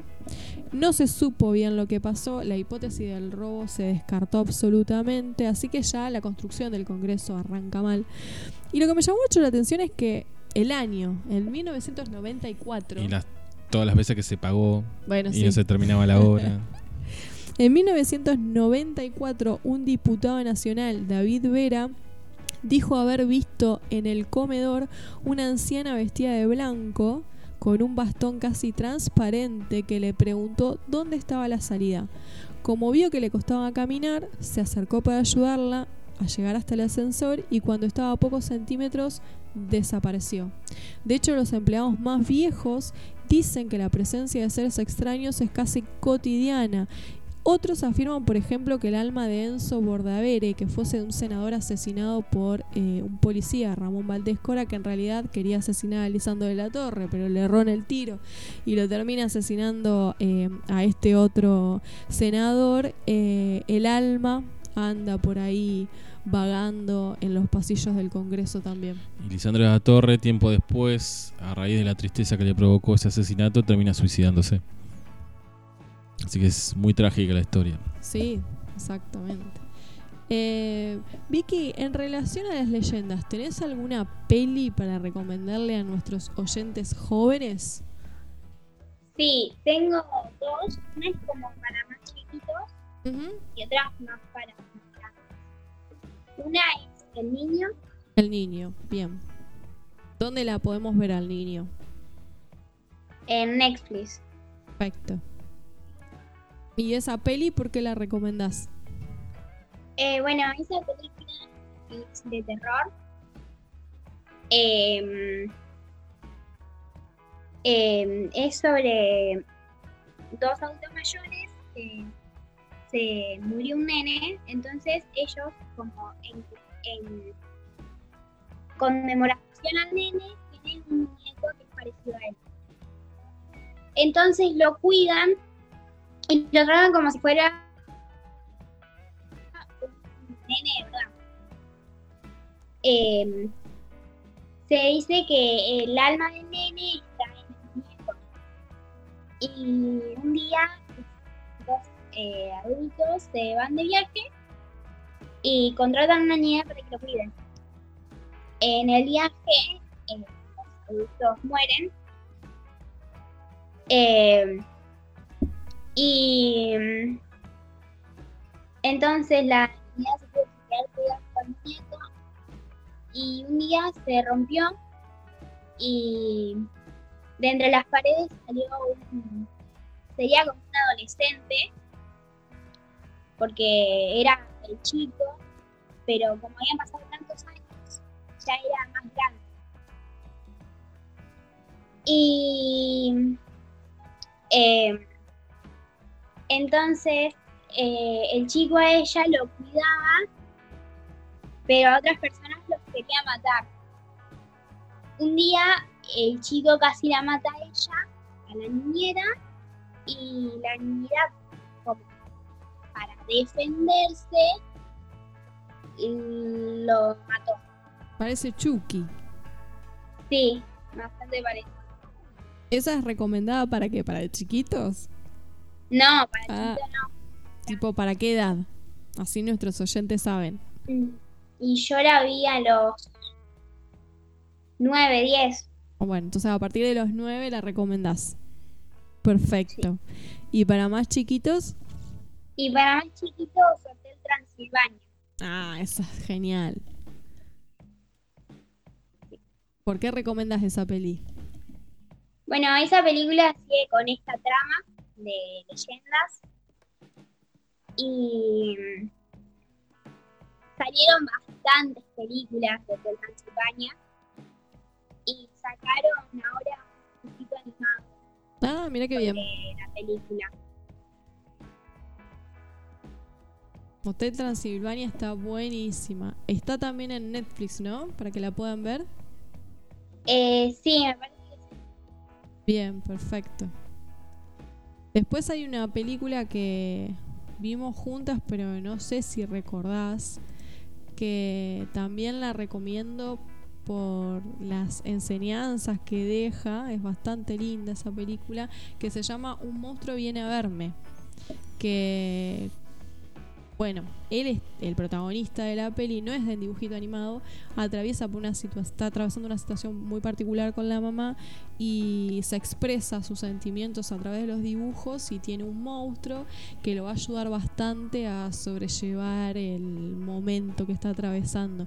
Es muy emotiva esa película y es súper linda de ver. Un monstruo viene a verme, también está en Netflix para que la puedan ver los más peques. Vicky, hoy en las efemérides nos quedamos si- sin decir que es el día del actor y de las actrices, así que primero decirte feliz día. Gracias. ¿Querés saludar a alguien? Eh, sí. eh, eh, feliz día a mis profesores de teatro, ¿Mm? que son de allá de Zipaya. Eh, bueno. Eh. Bueno, y después te gustaría saludar a alguien más. Eh, a mi abuela, Ajá. ¿Cómo se llama la abuela? Susana. Esa, Susana, le mandamos un súper besote. Te ayudó con alguna leyenda, ¿no, Susi? Sí, Genial. sí, con la de los. Bueno, mandamos saludos a Susana, le mandamos saludos a Lautaro y a Rodrigo que la están acompañando. Eh, le mandamos un saludo ahí a tu mamá, Lucila.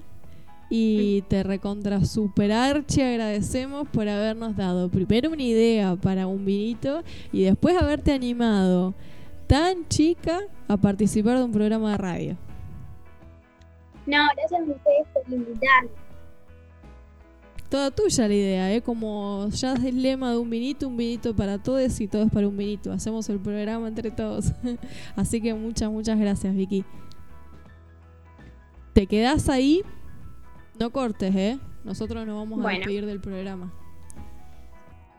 Bueno, agradecemos a Vicky por la participación y por el tema. Y nos vamos con otra canción también pedida por los oyentes. Hoy fue música a la carta. Ujú.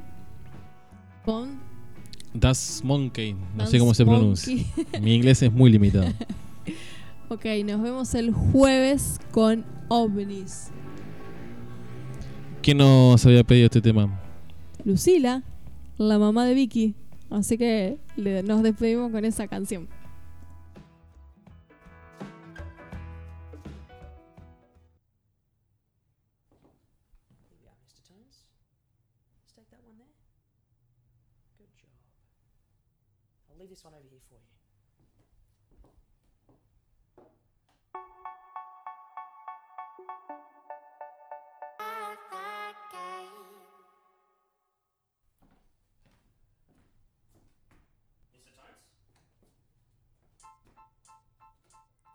Los lunes a las 20 horas te esperamos con actualidad, noticias, cine, espectáculos.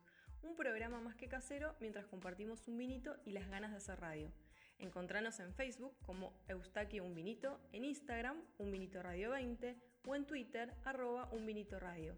Contale a amigues, novies, amantes, a familiares amades y odiades. Un vinito, el maridaje perfecto para empezar la semana.